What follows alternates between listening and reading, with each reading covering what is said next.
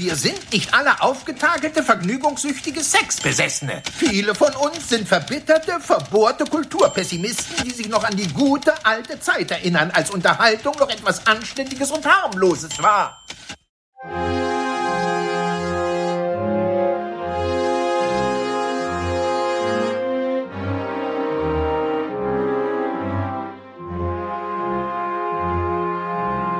Hallo und herzlich willkommen zum einzigen und ältesten Qualitätspodcast in Deutschland, den Kulturpessimisten.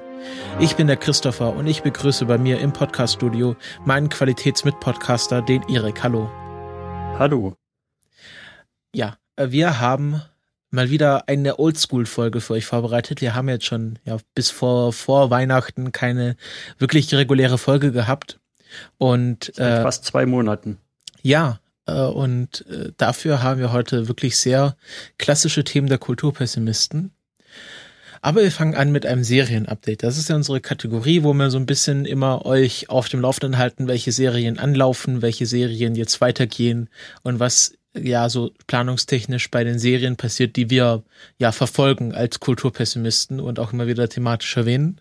Und äh, da gab es eine Meldung, dass die ARD, um genau zu sein, 1 Festival, also einer dieser Spartenkanäle, ähm, sich die äh, Matt Smith Staffeln von Doctor Who eingekauft hat. Und ähm, die Folgen werden dann äh, zur besten Sendezeit sogar äh, gesendet. Ab dem 29. Februar geht es los. Da kommt ab 20.15 Uhr in Doppelfolgen die fünfte Staffel. Und ab dem 16. März geht es dann jeweils mittwochs wieder um 20.15 Uhr äh, mit der sechsten bis achten Staffel weiter und dann in Einzelfolgen, also dass man dann jede Woche eine ähm, äh, eine Folge Doctor Who hat und dann ja so tun kann, als wäre die, wären die Staffeln nicht schon ein paar Jahre alt, sondern aktuell.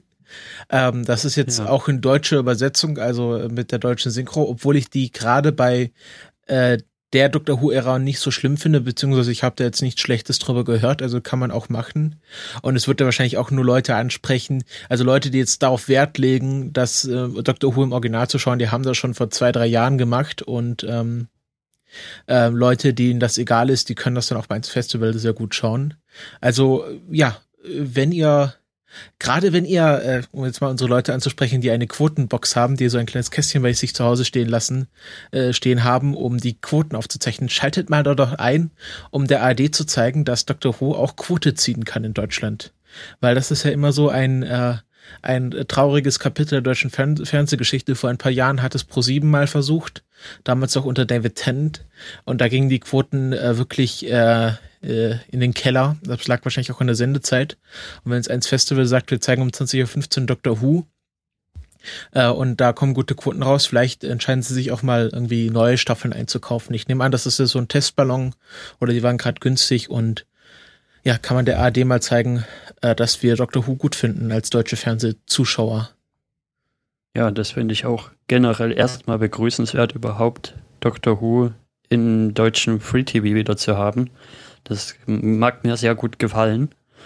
Auch mal wieder ein paar mehr Leute vielleicht, die die Serie noch nicht kennen, abzuholen. Und da, für, dafür eignet sich die die Tennant-Staffel, äh, die, ja, genau, die Tennant-Staffel schon sehr gut damit einzusteigen. Du meinst die Matt Smith-Staffel? Achso, genau, die Matt Smith-Staffel, genau.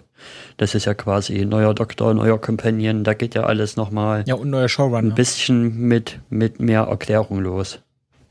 Genau, das würde ich auch sagen.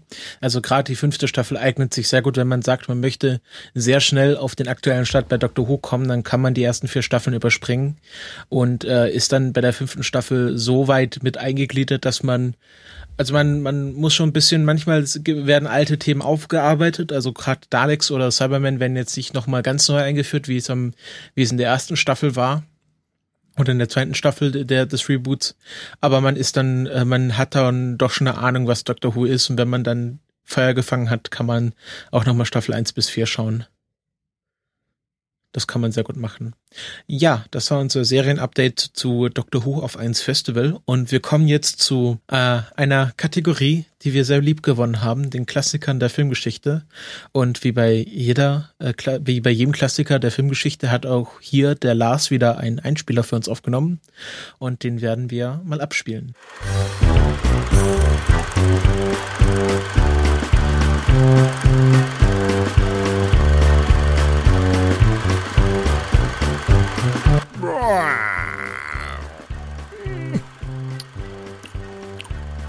Kulturpessimisten präsentieren. Klassiker der Filmgeschichte. Diesmal und täglich grüßt das Murmeltier. Genau, das ist der Wunschfilm vom Erik für dieses Jahr. Äh, und ich würde mal zu Anfang sagen, Erik, warum hast du diesen Film für den Februar gewählt? Ja, weil der wunderbar in die Zeit passt halt mit. Ist ja quasi 2. Februar spielt das ganze Jahr und ja, es ist einfach so ein wunderbarer Film, den wollte ich mal bespre besprochen haben. Genau.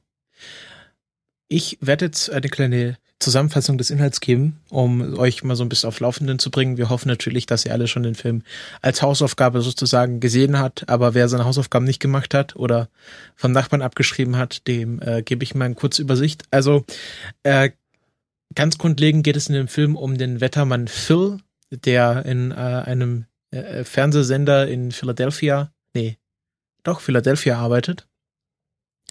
Und äh, das vierte Jahr in Folge den ähm, Groundhog Day in Paxatoni, ähm, Paxatoni, Pennsylvania, äh, ja, covern muss, also so, darüber berichten muss. Und er geht dort mit seiner Producerin und dem Kameramann, äh, ja, fahren sie dorthin und äh, er hat keinen Bock. Er ist etwas eitel, etwas egozentrisch und ja, möchte eigentlich auch von diesem Fernsehsender weg. Er fühlt sich da ein bisschen klein gehalten und äh, sieht sich zu größerem bestimmt und ähm, ja, muss dann über diesen ähm, Groundhog Day berichten und dann wollen sie abends wieder wegfahren, aber dann kommt ein Blizzard und äh, sie müssen die noch eine weitere Nacht in Paxatoni verbringen.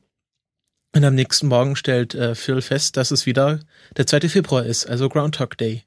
Und da beginnt halt dieses Spiel, dass er, er den 2. Februar immer wieder durchleben muss, immer wieder den gleichen Tag und äh, ja, das in verschiedenen Versionen macht. Zuerst hat er so eine Art, äh, äh, es gibt kein Morgenattitüde, also er trinkt viel, er raucht viel, er isst viel, äh, rast mit seinem Auto durch die Stadt und macht halt alles das, was man halt sonst nicht machen würde. Äh, dann versucht er, dadurch, dass er an vorhergehenden Tagen ganz viele Informationen über bestimmte Frauen erhält, ähm, ja, die dann in den nächsten Tagen ins Bett zu bringen, wo er sagt, ah, ich kenne dich doch, wir waren auf, gemeinsam auf der Schule. Und äh, das klappt dann auch ganz gut. Und dann merkt man halt schon, er hat irgendwie Gefühle für seine Producerin und will die, äh, ja, will, will sie rumkriegen, wenn man das so sagen kann. Und ja, äh, braucht halt ganz viele Anläufe und er schafft es nie, weil er irgendwas immer vergeigt und versucht halt sich alles zu merken. Sie mag keine weiße Schokolade, sie mag irgendwie keinen Schokoladenfatsch. Ähm, also versucht er so eine Art perfektes Date hinzukriegen, ohne die üblichen Fettnäpfchen, die man halt sonst hat beim ersten Anlauf. Ähm, und ja, das klappt halt nie und dann äh, kommt er halt in so eine, ja, so eine Art leere Depression, wo er sagt, also wenn ich jetzt hier nie wieder rauskomme, dann begehe ich halt Selbstmord, klappt auch nicht. Immer wenn er stirbt, wacht er am nächsten Morgen wieder auf.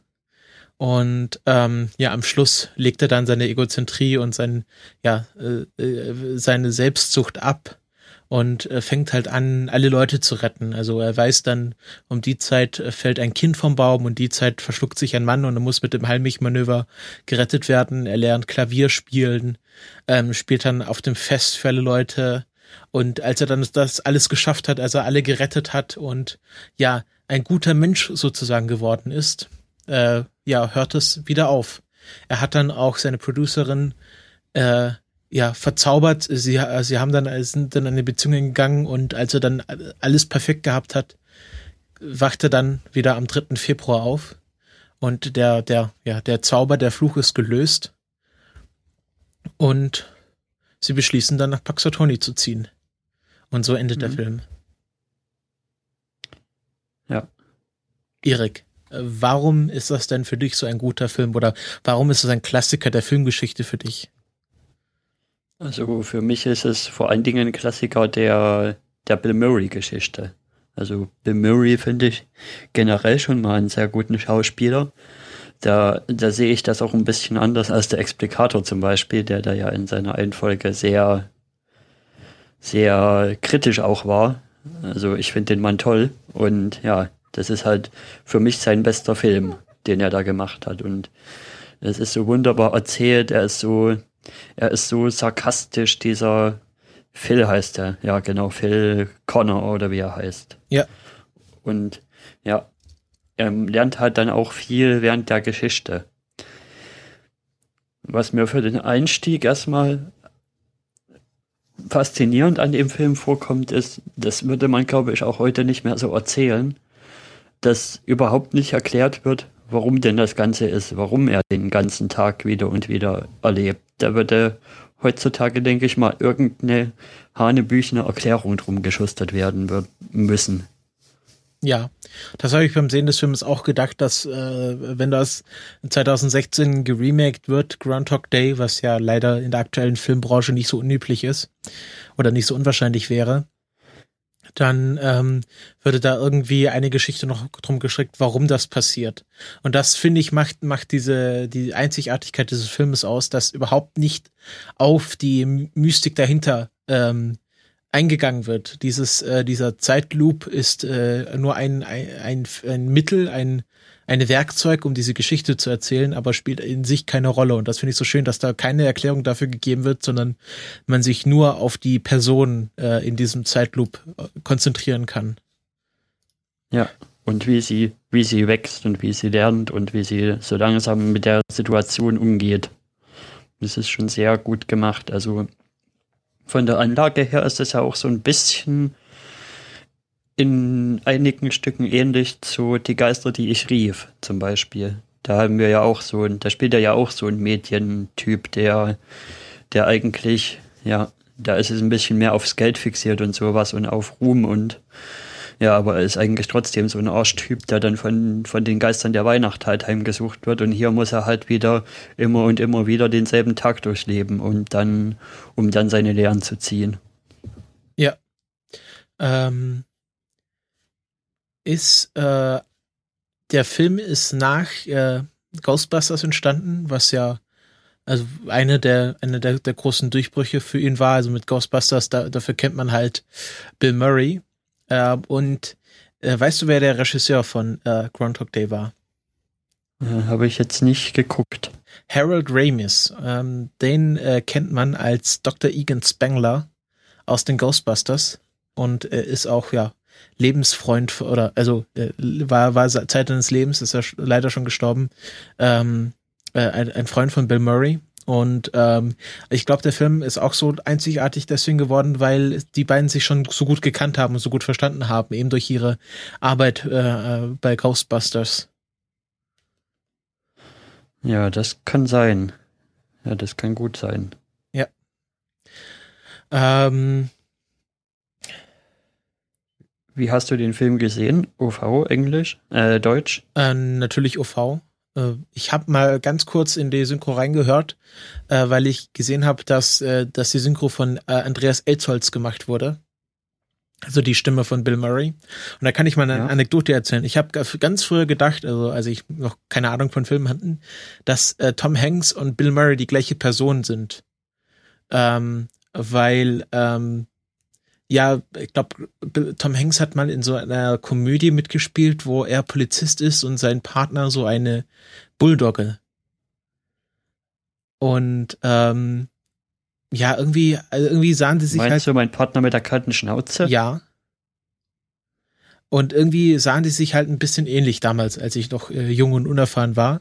Und ich glaube, das wird auch dadurch verstärkt, dass Andreas Elsholz äh, sowohl Bill Murray synchronisiert als auch Tom Hanks. Und ich habe halt äh, früher gedacht, dass Tom Hanks in Groundhog Day mitspielt oder die Hauptrolle spielt. Mhm. Weil ähm, das ist auch so ein Film, den ja, äh, eine der wenigen Filme, über die meine Mutter spricht. Meine Mutter hat sehr wenig mit Filmen zu tun, aber Groundhog Day kennt sie, äh, weil meine Tante, die nach Amerika gezogen ist, auch in Pennsylvania wohnt und gar nicht so weit weg von Paxatoni. Und als sie sie mal besucht hat, also als sie noch jünger war, als sie noch nicht geboren war, dann waren sie, glaube ich, auch mal in Paxatoni. Ich weiß sogar, ich glaube, vielleicht sogar am Groundhog Day. Auf jeden Fall äh, kennt sie diese, diese, dieses Paxatoni Groundhog Day Geschichte. Und ähm, deswegen kenne ich auch diesen Film schon ganz lange. Ja. Ja, bei uns gehörte das auch immer so zum Fernsehritual mit dazu. Also schon seit Kindheitsbeinen an kenne ich den Film. Der, ja. der wurde, glaube ich, auch ja vor einiger Zeit immer zu der zu der Februarzeit halt auch dann im Free TV ausgestrahlt. Ist heute, glaube ich, nicht mehr so. Mm, Ja, auf Pro7 wird er manchmal noch ausgestrahlt. Also so ein typischer Pro7-Film. Ich finde, ich habe mir jetzt noch mal die Woche noch mal mit mit der Synchro angeguckt und die finde ich auch gut gemacht. Also Ja. der kommt noch aus einer Zeit, wo man sich noch Mühe für die Synchros gegeben hat. Ob, also ob die Qualität der Synchros generell nachgelassen hat, kann ich jetzt nicht so beurteilen. Aber ich sag schon, also so, das war schon eine gute Synchro. Und das sind ja auch ähm, Schauspieler, also Chris Elliott, den, ähm, den kennt man vielleicht, also ich kannte den aus How I Met Your Mother. Der hatte den Vater von Lily gespielt. Ähm, und ja, ich fand gerade diese Achso, das ist der Kameramann, oder? ja, genau. Ähm, ich fand, um so ein bisschen kleine Kritik an dem Film zu üben, ich fand seine Figur doch etwas, äh, doch etwas, äh, ja, äh, fehl am Platz. Also er war immer so der ganz komische und der ganz lustige. Und ähm, es, der Film ist ja nicht so, es ist ja schon eine Komödie, aber nicht so brüllend komisch, sondern eher so schmunzelnd, charmant. Ja, Und der da ist nicht so plattlustig. Genau, da finde ich, dass, dass die Figur von, also wie heißt der Kameramann, ähm, Larry, dass der ein bisschen rausfällt. Hm? Ja, macht er auch, finde ich aber irgendwie nicht so schlimm. Also, Ja, wenn du jetzt anguckst, dass das ja die Medienbranche ist, da sind ja schon ein paar mehr, ein paar verrücktere Vögel mit drin. Das, das kann ja schon durchaus sein. Ja. Und, und ich kann mir auch vorstellen, dass die den einfach als Comic Relief noch mit reingenommen haben, damit, damit die Kinder auch mal was zu lachen haben. ja, ja. Ähm, und ich finde, dass, dass Bill Murray in diesem Film äh, schon dieses äh, Traurige auch hat. Also ich habe jetzt neulich ähm, The Life Aquatic with Stephen Sisu von ähm, Wes Anderson gesehen. Ich weiß nicht, ob du den Film kennst. Also äh, Wes. Anderson ist ja auch so ein Regisseur, der sehr gerne mit Bill Murray arbeitet. Und in The Life Aquatic spielt er einen, äh, einen Unterwasser-Dokumentarfilmer, der Mhm. auch so ein bisschen arrogant ist, aber was halt dieses, dieses typische Feature von Bill Murray ist, dass er so der traurige Clown ist, also dass er ein, eine sehr äh, melancholische Rolle hat, aber doch lustig ist. Und immer so ein Ja. bisschen zynisch auch. Also, ja, also dieses, dieses zynische, das ist schon ein Markenzeichen von Bill Murray. Also der best, das beste Zitat aus diesem Film ist, äh, do you go to the, the Groundhog Dinner to, tonight? Und er sagt dann, no, I had Groundhog for lunch. Ähm, das, das ist so, so trocken von Bill Murray abgeliefert und auch so, ja, so nonchalant, dass ab dem Zeitpunkt habe ich wieder, als ich, als ich den Film gestern Abend gesehen habe, habe ich so gedacht, ja, das ist Bill Murray und das ist, was diesen Film so toll macht. Also, dass, dass Bill Murray, der kann einfach äh, traurig irgendwie in der Ecke stehen und einen Witz reißen und äh, einen Witz reißen, so heißt es. Ähm, und man, man weiß nicht, ob man lachen soll oder ihn in den Arm nehmen soll. Also, das ist halt dieses, dieses, äh, diese, diese Mischung, die Bill Murray ausmacht. Also Musik kann ich immer nur von schwärmen. Ja, das ist ziemlich toll. Mir sind bei der Synchro wieder ein paar kleine Fehlerchen aufgefallen. Zum Beispiel gucken Sie ja einmal hier Jeopardy und das ist ja so angelegt, dass man die Frage finden muss für, für die Antwort. Ja. Und in der Synchro fragt der dann halt, im Original fragt der, sagt er dann halt immer, what is, und what is, what is the finger oder sowas. Ja, genau. Und so, ja. Und, und auf Deutsch sagt er dann immer, das Wort ist das und das. Also, das ist ein bisschen daneben übersetzt. Ja, aber ich glaube, das ist auch, weil äh, zu dem Zeitpunkt die Deutschen wahrscheinlich noch nicht wussten, was oder nicht genau mit den Spielregeln von Jeopardy vertraut waren. Oder? Gab's Jeopardy im deutschen Fernsehen? Ich dachte, es gab so eine Abwandlung von Jeopardy auch im deutschen Fernsehen. Okay. Ja, dann ist vielleicht nur schlechte Synchro. Ähm, ja. Ähm, was, was ich, genau, ich habe mich nochmal wie immer mit, ein bisschen mit dem, mit der Hintergrund dieses Filmes beschäftigt. Und der komplette Film spielt gar nicht in Taxatoni, sondern in Woodstock, Illinois, in dem historischen Stadtkern von Woodstock. Äh, weil äh, die einzige Aussage, die man dazu findet, ist, dass die Macher des Films einfach gedacht haben, der, die, der Ort passt besser. Und ich finde im Film, der, also der Ort hat schon was sehr Uriges, sowas, was uramerikanisches, also so eine so eine Kleinstadt, die halt schon irgendwie damals äh, zur Gründerzeit gegründet wurde und halt immer so ein bisschen gewachsen ist, aber nie wirklich groß wurde. Also hat schon was typisches amerikanische Kleinstadt, finde ich. Ja. Und ja. Ähm, ja. Und dann halt noch dieser, dieser Hinterwäldler-Charme, der irgendwie immer da oben ist. Also, wie heißt der Staat, der Staat gleich, wo das Pennsylvania. ist? Das ja auch Fargo und sowas. Nee, oder? nee, nee, nee, nee. Das ist ganz anders. Pennsylvania ist, ähm, ist ja noch so ein bisschen, also, so, wenn, also ganz grob so hinter New York könnte man sagen. Also da kommt ja erst New Jersey und äh, dann ist halt Pennsylvania und ähm, das ist aber noch nicht so richtig home. Also Fargo spielt ja in, in North Dakota. Und das ist ja schon äh, wesentlich, äh, wesentlich ähm, nördlicher. Und das ist mehr so, ja, stößt so ein bisschen in den mittleren Westen, ist halt so ein bisschen ländlich, aber und nicht wirklich warm, aber auch nicht wirklich kalt. Also schneidet halt schon viel mhm. so, ja, ist halt so ein bisschen, äh, ja, vom Klima her wie New York. Da kann ich noch eine lustige Anekdote erzählen von unserem Englischlehrer. Der hat uns immer, der sagt uns immer, also wenn ihr mal nach den USA fliegt, also guckt euch halt Florida oder sowas an, Westküste, Ostküste, aber ja, der mittlere Westen, das ist langweilig. Das braucht ihr euch gar nicht anzugucken. Also ich war ja da schon ein paar Mal meine Tante besuchen und ich sag mal so, dort ist halt richtig äh, das ländliche Amerika. Also wenn man mal wissen will, wieso, also jetzt außer, also man, okay, man kennt die großen Sachen, San Francisco, New York, Florida, wo, wo die USA halt schön ist. Aber wenn man mal sehen will, wie so ganz ein, also ganz normales Amerika aussieht, dann sollte man äh, schon Richtung Pennsylvania, Ohio. Ohio ist natürlich auch sehr interessant für wegen den äh, Amish People die ja dort wohnen. Ähm, die sollte man auch mal besucht haben äh, in ihren Supermärkten. Das ist immer sehr, sehr nett, weil die auch so ein sehr komisches Deutsch noch sprechen.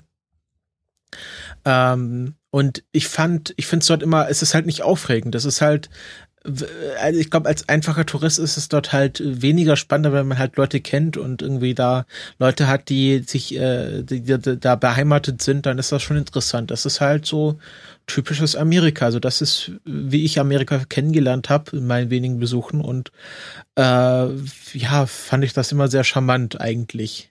Aber dein Englischlehrer hat schon recht, wenn man mal so wirklich touristisch, wenn man sagt, okay, das ist jetzt mir mein einer Amerika-Urlaub, den ich mir in zehn Jahren leisten kann, dann sollte man schon irgendwie, ja, ich würde ich würde eher Washington vor New York bevorzugen, weil Washington doch noch etwas unaufgeregter ist und weil es dort die, mehr Sachen zu sehen gibt, museumstechnisch. Ähm, aber genau, ja, da hat er schon recht, wenn man wirklich nur touristisch unterwegs sein will, dann sollte man die Ecke meiden. Hm. Und dieses Groundhog-Ding gibt es also wirklich. Das ist jetzt nichts, was der Film sich ausgedacht hat. Nein, das nein, wird das, wirklich das, jedes das, Jahr in den in USA abgefeiert. Äh, das ist, ähm, das gibt's wirklich.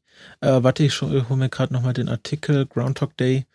Äh, das ist eine Tradition, ähm, ja, die die schon sehr lange gibt und das sieht da auch wirklich aus. Ich habe mal ein Foto der Wikipedia und das ist halt, die haben halt diesen Gobbler's Knob ähm, also diesen Bau von Phil äh, wirklich sehr eins zu eins nachgebaut und da stehen auch die alten Herren mit ihren Hüten äh, oder mit ihren Zylindern und lesen halt aus dieser Schriftrolle vor.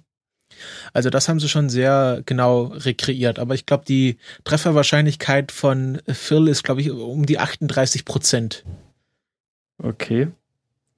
Und wie ist das nochmal gemeint? Wenn er seinen Schatten sieht, gibt es sechs Wochen mehr Winter? Genau, wenn er seinen Schatten sieht, äh, gibt es sechs Wochen. Also es wird dann so ein bisschen ins, inszeniert. Also ich glaube, jeder, der da mitmacht, weiß, dass es eigentlich völliger Schwachsinn ist und nur noch Tradition. Ähm, hat man in dem Film gesehen. Also der, der, der Vorsteher redet halt mit Phil und Phil verrät ihm dann, ob er seinen Schatten gesehen hat. Und äh, dann, dann sagt er halt, äh, ja, äh, dann, äh, dann liest er halt diese traditionelle Schriftrolle vor und sagt, okay, sechs Mal äh, Wochen Winter. Sechs Mal Wochen Winter, genau. Äh, sechs äh, Wochen Winter noch, genau. Und da kommen halt wirklich ganz viele Leute. Also da steht laut Wikipedia jede, also Paxatoni hat 5000 Leute und an Groundhog Day verdoppelt sich mal die Einwohnerzahl von Paxatoni. Ja. Ähm, ich finde es sehr schön, man erkennt noch, dass es in Woodstock gedreht ist, weil es gibt eine Szene, wo man im Hintergrund äh, ein Geschäft äh, sieht, wo drauf steht Woodstock Jewelry. Jewelry. Ähm, fand ich sehr lustig, wenn man das weiß, dann erkennt man das dort auch, ähm, dass, dass das nicht in Paxatoni gedreht wurde.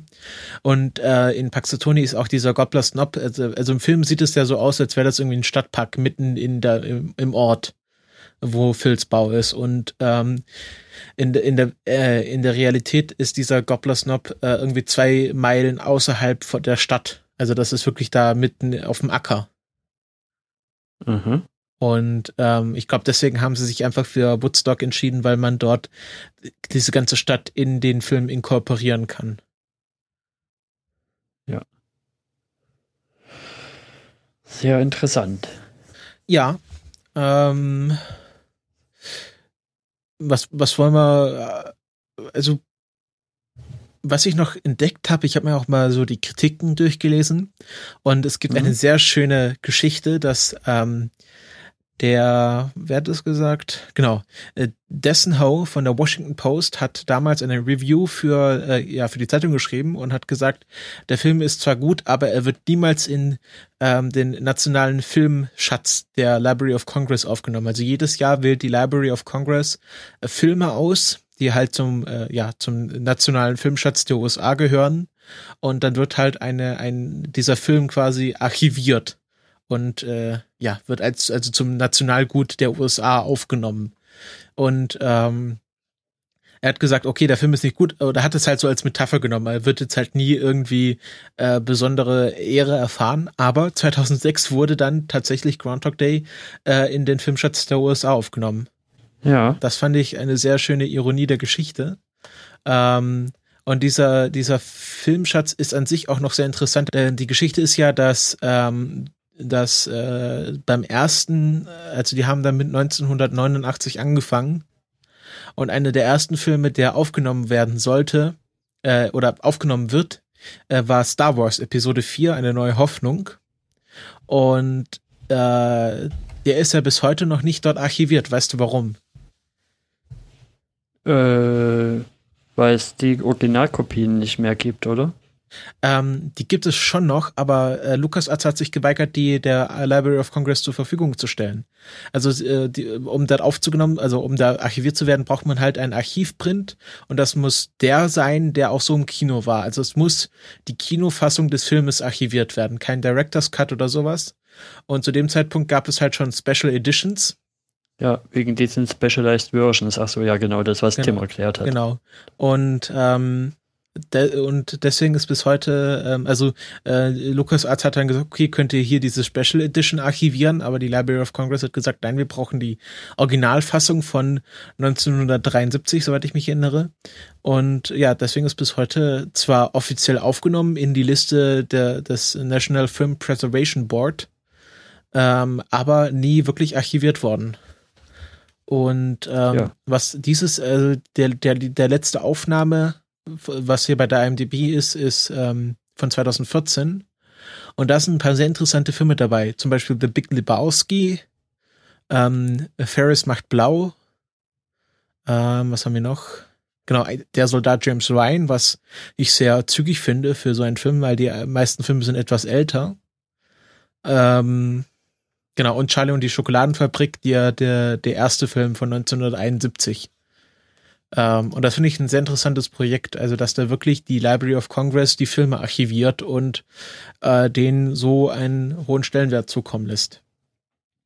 Ja, das finde ich auch, das zeigt nochmal, wie Filme mit den Altern zum Teil nochmal eine andere Bedeutung kriegen oder ja, einen anderen Impact. Wie zum Beispiel halt der Big Lebowski, den es ja jetzt schon länger gibt eigentlich, aber der halt mit der Zeit auch noch mal mehr an Kultstatus gewonnen hat. Ja, da bist du sogar ganz auf einer Linie mit Roger, Roger R. E, äh, Roger Ebert, so spricht man dann aus. Ähm, das ist dieser berühmte Filmkritiker gewesen. Und der hat ähm, erst äh, Groundhog Day eher so eine mittelmäßige Bewertung gegeben, aber hat sie hat dann, als er noch mal irgendwann eine Liste mit den 100 besten Filmen des 20. Jahrhunderts, ich weiß nicht ganz genau, für irgendwas hat er da noch mal Groundhog Day sich noch mal mit dem kritisch auseinandergesetzt. Und ähm, er hat dann gesagt, ähm, er hätte den Film damals unterschätzt und äh, nach mehrmaligem Schauen ähm, hatte doch, hat er doch dann die Vorzüge von Groundhog Day äh, gesehen. Das finde ich auch interessant, dass so ein berühmter Filmkritiker wie äh, Roger Ebert ähm, ja auch, auch zeigt, dass man seine Meinung nochmal ändern kann und dass auch Filme erst nach mehrmaligem Schauen ihre richtige Wirkung entfalten kann. Und ich finde, gerade Groundhog Day, da der Charme entwickelt sich erst, wenn man wirklich den Film sehr aufmerksam und mit sehr viel, ja, äh, Pathos oder mit sehr viel äh, Fokus schaut. Ja, dadurch, dass der Tag auch so oft in dem Film wieder und wieder gezeigt wird, entdeckt man auch jeden Tag, jedes Mal, wenn man schaut, wieder was Neues. Ja. Ähm, sehr schön. Genau. Das äh, soll es dann auch gewesen sein für den Filmklassiker im Februar, beziehungsweise den Filmklassiker auch für den März.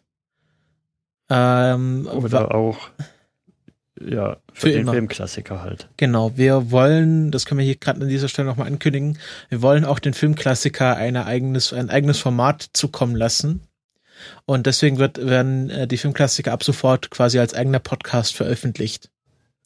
Ähm, ja, das, ist, das läuft dann so, dass es dann einen Podcast gibt, der heißt Kulturpessimisten Filmklassiker. Da kommen wie gewohnt ähm, jetzt erstmal erst in zwei Monaten, aber dann, wenn wir wieder normal arbeiten, wenn das Abitur von Erik vorbei ist, wie gewohnt monatlich die Filmklassiker und es wird alles so weiterlaufen, aber halt als eigener Podcast. Das wird dann auch Ja, nochmal alles genau. verlinkt und vertwittert, damit ihr dann auch die entsprechenden Feeds findet. Da sind wir dann auch etwas freier mit, mit vielleicht Gästen oder ja, Genau. kann man auch mal etwas, etwas gewagtere Projekte angehen. Und das kennen wir ja auch schon aus dem Fernsehen quasi, dass, dass in gewissen Shows Rubriken entwickelt werden und die dann irgendwann ausziehen, wenn sie groß genug sind. Genau. Und nächstes gibt dann Kulturpessimisten das Duell um die Welt. Nein. Okay. Wir kommen jetzt zu äh, einer Kategorie, die wir sehr lieb gewonnen haben, den Klassikern der Filmgeschichte. Und wie bei jeder, äh, wie bei jedem Klassiker der Filmgeschichte hat auch hier der Lars wieder einen Einspieler für uns aufgenommen. Und den werden wir mal abspielen.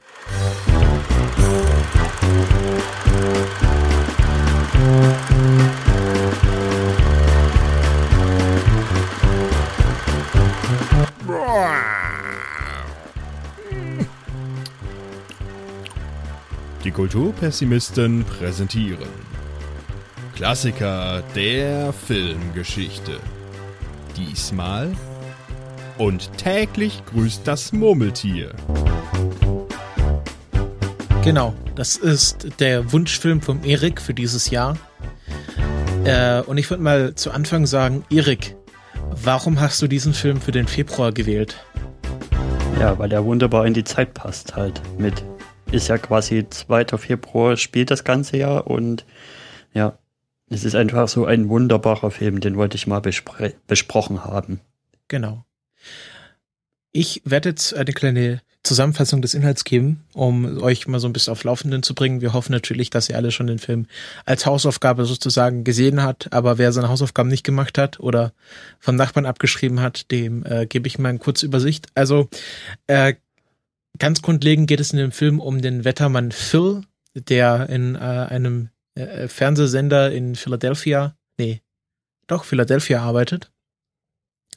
Und äh, das vierte Jahr in Folge den ähm, Groundhog Day in Paxatoni, ähm, Paxatoni, Pennsylvania, be- äh, ja, covern muss, also so, darüber berichten muss. Und er geht dort mit seiner Producerin und dem Kameramann, äh, ja, fahren sie dorthin und äh, er hat keinen Bock. Er ist etwas eitel, etwas egozentrisch und ja, möchte eigentlich auch von diesem Fernsehsender weg. Er fühlt sich da ein bisschen klein gehalten und äh, sieht sich zu größerem bestimmt und ähm, ja, muss dann über diesen ähm, Groundhog Day berichten und dann wollen sie abends wieder wegfahren, aber dann kommt ein Blizzard und äh, sie müssen die noch eine weitere Nacht in Paxatoni verbringen.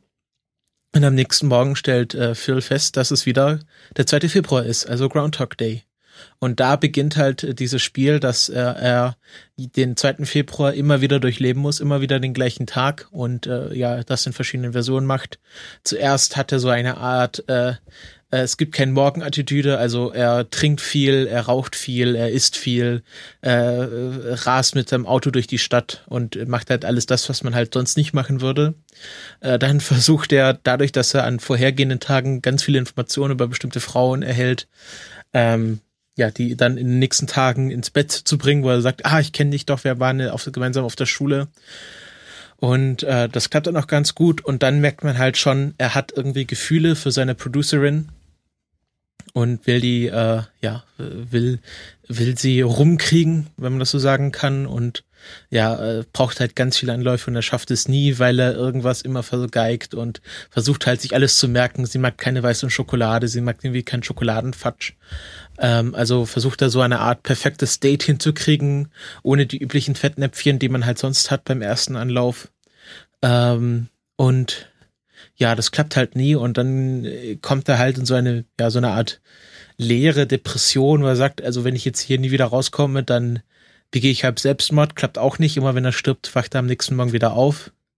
Und ähm, ja, am Schluss legt er dann seine Egozentrie und sein, ja, äh, äh, seine Selbstsucht ab und äh, fängt halt an, alle Leute zu retten. Also er weiß dann, um die Zeit äh, fällt ein Kind vom Baum und die Zeit verschluckt sich ein Mann und er muss mit dem Heimlich-Manöver gerettet werden. Er lernt Klavier spielen, ähm, spielt dann auf dem Fest für alle Leute.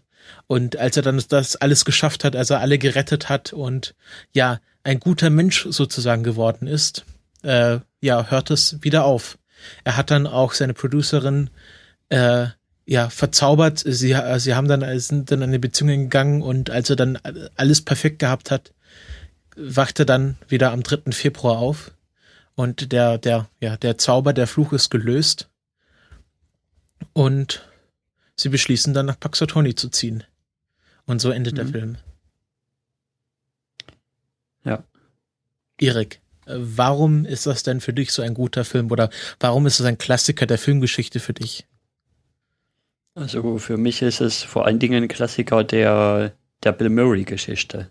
Also Bill Murray finde ich generell schon mal einen sehr guten Schauspieler. Da, da sehe ich das auch ein bisschen anders als der Explikator zum Beispiel, der da ja in seiner Einfolge sehr, sehr kritisch auch war. Also ich finde den Mann toll und ja, das ist halt für mich sein bester Film, den er da gemacht hat. Und es ist so wunderbar erzählt, er ist so, er ist so sarkastisch, dieser Phil heißt er. Ja, genau, Phil Connor oder wie er heißt. Ja. Und ja, er lernt halt dann auch viel während der Geschichte. Was mir für den Einstieg erstmal faszinierend an dem Film vorkommt, ist, das würde man, glaube ich, auch heute nicht mehr so erzählen, dass überhaupt nicht erklärt wird, warum denn das Ganze ist, warum er den ganzen Tag wieder und wieder erlebt. Da würde heutzutage, denke ich mal, irgendeine hanebüchene Erklärung drum geschustert werden müssen. Ja, das habe ich beim Sehen des Films auch gedacht, dass äh, wenn das 2016 geremaked wird, Groundhog Day, was ja leider in der aktuellen Filmbranche nicht so unüblich ist oder nicht so unwahrscheinlich wäre, dann ähm, würde da irgendwie eine Geschichte noch drum geschickt, warum das passiert. Und das finde ich macht macht diese die Einzigartigkeit dieses Filmes aus, dass überhaupt nicht auf die Mystik dahinter ähm, eingegangen wird. Dieses äh, dieser Zeitloop ist äh, nur ein, ein ein ein Mittel, ein ein Werkzeug, um diese Geschichte zu erzählen, aber spielt in sich keine Rolle. Und das finde ich so schön, dass da keine Erklärung dafür gegeben wird, sondern man sich nur auf die Person äh, in diesem Zeitloop äh, konzentrieren kann. Ja, und wie sie, wie sie wächst und wie sie lernt und wie sie so langsam mit der Situation umgeht. Das ist schon sehr gut gemacht. Also von der Anlage her ist es ja auch so ein bisschen in einigen Stücken ähnlich zu Die Geister, die ich rief, zum Beispiel. Da haben wir ja auch so ein, da spielt er ja auch so ein Medientyp, der, der eigentlich, ja, da ist es ein bisschen mehr aufs Geld fixiert und sowas und auf Ruhm und ja, aber er ist eigentlich trotzdem so ein Arschtyp, der dann von, von den Geistern der Weihnacht halt heimgesucht wird und hier muss er halt wieder immer und immer wieder denselben Tag durchleben und dann, um dann seine Lehren zu ziehen. Ja. Ähm, ist, äh, der Film ist nach äh, Ghostbusters entstanden, was ja Also eine der, eine der, der großen Durchbrüche für ihn war, also mit Ghostbusters, da, dafür kennt man halt Bill Murray. Äh, und weißt du, wer der Regisseur von äh, Groundhog Day war? Äh, Habe ich jetzt nicht geguckt. Harold Ramis. Ähm, den äh, kennt man als Dr. Egan Spengler aus den Ghostbusters und ist auch ja Lebensfreund oder also äh, war war Zeit seines Lebens ist er leider schon gestorben ähm, äh, ein, ein Freund von Bill Murray und ähm, ich glaube, der Film ist auch so einzigartig deswegen geworden, weil die beiden sich schon so gut gekannt haben und so gut verstanden haben, eben durch ihre Arbeit äh, bei Ghostbusters. Ja, das kann sein. Ja, das kann gut sein. Ja. Ähm, Wie hast du den Film gesehen? OV, Englisch, äh, Deutsch? äh, natürlich OV. Äh, ich habe mal ganz kurz in die Synchro reingehört, äh, weil ich gesehen habe, dass, äh, dass die Synchro von äh, Andreas Elzholz gemacht wurde. Also die Stimme von Bill Murray. Und da kann ich mal eine Ja. Anekdote erzählen. Ich habe ganz früher gedacht, also als ich noch keine Ahnung von Filmen hatten, dass äh, Tom Hanks und Bill Murray die gleiche Person sind. Ähm, weil, ähm, ja, ich glaube, Tom Hanks hat mal in so einer Komödie mitgespielt, wo er Polizist ist und sein Partner so eine Bulldogge. Und ähm, ja, irgendwie, also irgendwie sahen sie sich Meinst halt du mein Partner mit der kalten Schnauze? ja. Und irgendwie sahen die sich halt ein bisschen ähnlich damals, als ich noch äh, jung und unerfahren war. Und ich glaube, das wird auch dadurch verstärkt, dass Andreas Elsholz äh, sowohl Bill Murray synchronisiert als auch Tom Hanks. Und ich habe halt äh, früher gedacht, dass Tom Hanks in Groundhog Day mitspielt oder die Hauptrolle spielt. Mhm. Weil ähm, das ist auch so ein Film, den, ja, äh, eine der wenigen Filme, über die meine Mutter spricht. Meine Mutter hat sehr wenig mit Filmen zu tun, aber Groundhog Day kennt sie, äh, weil meine Tante, die nach Amerika gezogen ist, auch in Pennsylvania wohnt und gar nicht so weit weg von Paxatoni. Und als sie sie mal besucht hat, also als sie noch jünger war, als sie noch nicht geboren war, dann waren sie, glaube ich, auch mal in Paxatoni. Ich weiß sogar, ich glaube, vielleicht sogar am Groundhog Day. Auf jeden Fall äh, kennt sie diese, diese, dieses Paxatoni Groundhog Day Geschichte. Und ähm, deswegen kenne ich auch diesen Film schon ganz lange. Ja, bei uns gehörte das auch immer so zum Fernsehritual mit dazu. Also schon seit Kindheitsbeinen an kenne ich den Film.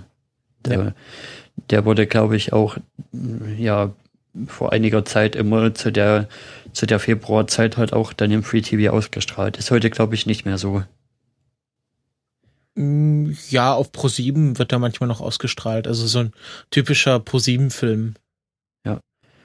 Ich finde, ich habe mir jetzt noch mal die Woche noch mal mit mit der Synchro angeguckt und die finde ich auch gut gemacht. Also Ja.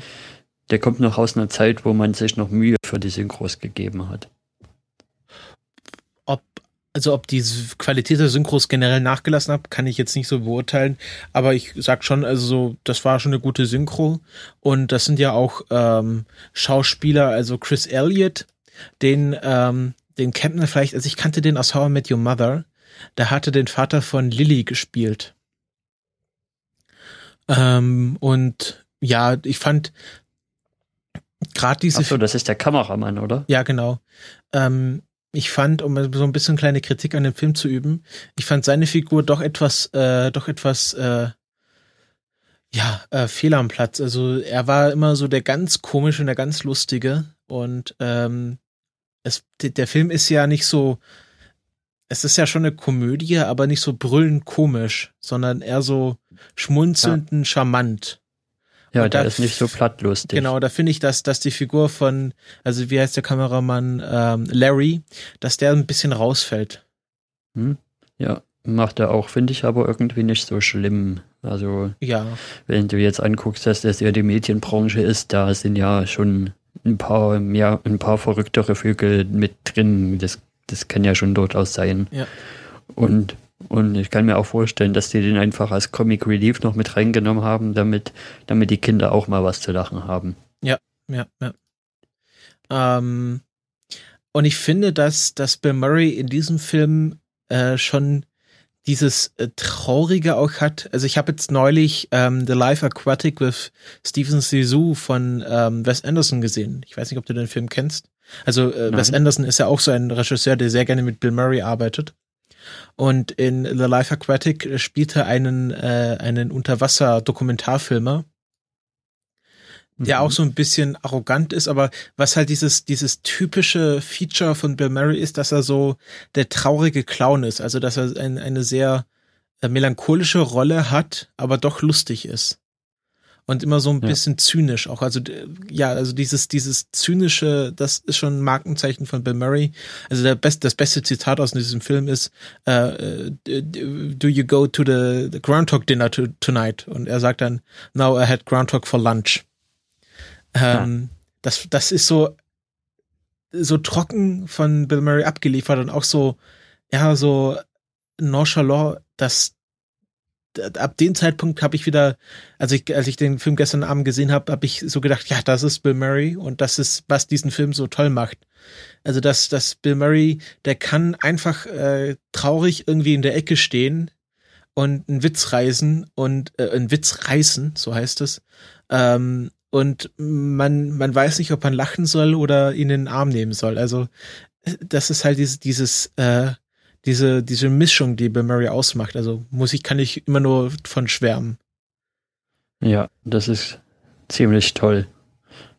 Mir sind bei der Synchro wieder ein paar kleine Fehlerchen aufgefallen. Zum Beispiel gucken Sie ja einmal hier Jeopardy und das ist ja so angelegt, dass man die Frage finden muss, für, für die Antwort. Ja. Und in der Synchro fragt der dann halt, im Original fragt der, sagt er dann halt immer, what is, und what is, what is the finger oder so. Ja, genau. Und so, ja. Und, und auf Deutsch sagt er dann immer, das Wort ist das und das. Also, das ist ein bisschen daneben übersetzt. Ja, aber ich glaube, das ist auch, weil äh, zu dem Zeitpunkt die Deutschen wahrscheinlich noch nicht wussten, was oder nicht genau mit den Spielregeln von Jeopardy vertraut waren. Oder?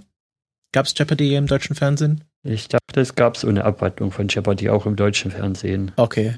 Ja, dann ist vielleicht nur schlechte Synchro. Ähm, ja. Äh, was, was ich, genau, ich habe mich nochmal wie immer mit, ein bisschen mit dem, mit der Hintergrund dieses Filmes beschäftigt. Und der komplette Film spielt gar nicht in Taxatoni, sondern in Woodstock, Illinois in dem historischen Stadtkern von Woodstock, äh, weil äh, die einzige Aussage, die man dazu findet, ist, dass die Macher des Films einfach gedacht haben, der, die, der Ort passt besser. Und ich finde im Film, der, also der Ort hat schon was sehr Uriges, sowas, was uramerikanisches, also so eine so eine Kleinstadt, die halt schon irgendwie damals äh, zur Gründerzeit gegründet wurde und halt immer so ein bisschen gewachsen ist, aber nie wirklich groß wurde. Also hat schon was typisches amerikanische Kleinstadt, finde ich. Ja. Und ja. Ähm. Und dann halt noch dieser, dieser Hinterwäldler-Charme, der irgendwie immer da oben ist. Also, wie heißt der Staat, der Staat gleich, gleich wo das Pennsylvania. ist? Das ja auch Fargo und sowas. Nee, oder? nee, nee, nee, nee. Das ist ganz anders. Pennsylvania ist, ähm, ist ja noch so ein bisschen, also, so, wenn, also ganz grob so hinter New York könnte man sagen. Also da kommt ja erst New Jersey und äh, dann ist halt Pennsylvania und ähm, das ist aber noch nicht so richtig home. Also Fargo spielt ja in, in North Dakota. Und das ist ja schon äh, wesentlich, äh, wesentlich ähm, nördlicher. Und das ist mehr so, ja, stößt so ein bisschen in den mittleren Westen, ist halt so ein bisschen ländlich, aber und nicht wirklich warm, aber auch nicht wirklich kalt. Also schneidet halt schon viel, mhm. so, ja, ist halt so ein bisschen, äh, ja, vom Klima her wie New York. Da kann ich noch eine lustige Anekdote erzählen von unserem Englischlehrer. Der hat uns immer, der sagt uns immer, also wenn ihr mal nach den USA fliegt, also guckt euch halt Florida oder sowas an, Westküste, Ostküste, aber ja, der mittlere Westen, das ist langweilig. Das braucht ihr euch gar nicht anzugucken. Also ich war ja da schon ein paar Mal meine Tante besuchen und ich sag mal so, dort ist halt richtig äh, das ländliche Amerika. Also wenn man mal wissen will, wieso, also jetzt außer, also man, okay, man kennt die großen Sachen, San Francisco, New York, Florida, wo, wo die USA halt schön ist. Aber wenn man mal sehen will, wie so ganz ein, also ganz normales Amerika aussieht, dann sollte man äh, schon Richtung Pennsylvania, Ohio. Ohio ist natürlich auch sehr interessant für wegen den äh, Amish People die ja dort wohnen. Ähm, die sollte man auch mal besucht haben äh, in ihren Supermärkten. Das ist immer sehr, sehr nett, weil die auch so ein sehr komisches Deutsch noch sprechen. Ähm, und ich fand, ich finde es dort immer, es ist halt nicht aufregend. Das ist halt, also ich glaube, als einfacher Tourist ist es dort halt weniger spannender, wenn man halt Leute kennt und irgendwie da Leute hat, die sich äh, die, die, da beheimatet sind, dann ist das schon interessant. Das ist halt so typisches Amerika. Also das ist, wie ich Amerika kennengelernt habe in meinen wenigen Besuchen und äh, ja, fand ich das immer sehr charmant eigentlich. Aber dein Englischlehrer hat schon recht, wenn man mal so wirklich touristisch, wenn man sagt, okay, das ist jetzt mir mein einer Amerika-Urlaub, den ich mir in zehn Jahren leisten kann, dann sollte man schon irgendwie, ja, ich würde ich würde eher Washington vor New York bevorzugen, weil Washington doch noch etwas unaufgeregter ist und weil es dort die, mehr Sachen zu sehen gibt, museumstechnisch. Ähm, aber genau, ja, da hat er schon recht, wenn man wirklich nur touristisch unterwegs sein will, dann sollte man die Ecke meiden. Hm. Und dieses Groundhog-Ding gibt es also wirklich. Das ist jetzt nichts, was der Film sich ausgedacht hat. Nein, das nein, wird das, wirklich das, jedes das, Jahr in den in den USA abgefeiert. Äh, das ist, ähm, das gibt's wirklich. Äh, warte, ich hole mir gerade nochmal den Artikel Groundhog Day. Äh, das ist eine Tradition, ähm, ja, die die schon sehr lange gibt und das sieht da auch wirklich aus. Ich habe mal ein Foto der Wikipedia und das ist halt, die haben halt diesen Gobbler's Knob ähm, also diesen Bau von Phil äh, wirklich sehr eins zu eins nachgebaut und da stehen auch die alten Herren mit ihren Hüten äh, oder mit ihren Zylindern und lesen halt aus dieser Schriftrolle vor. Also das haben sie schon sehr genau rekreiert, aber ich glaube, die Trefferwahrscheinlichkeit von Phil ist, glaube ich, um die 38 Prozent.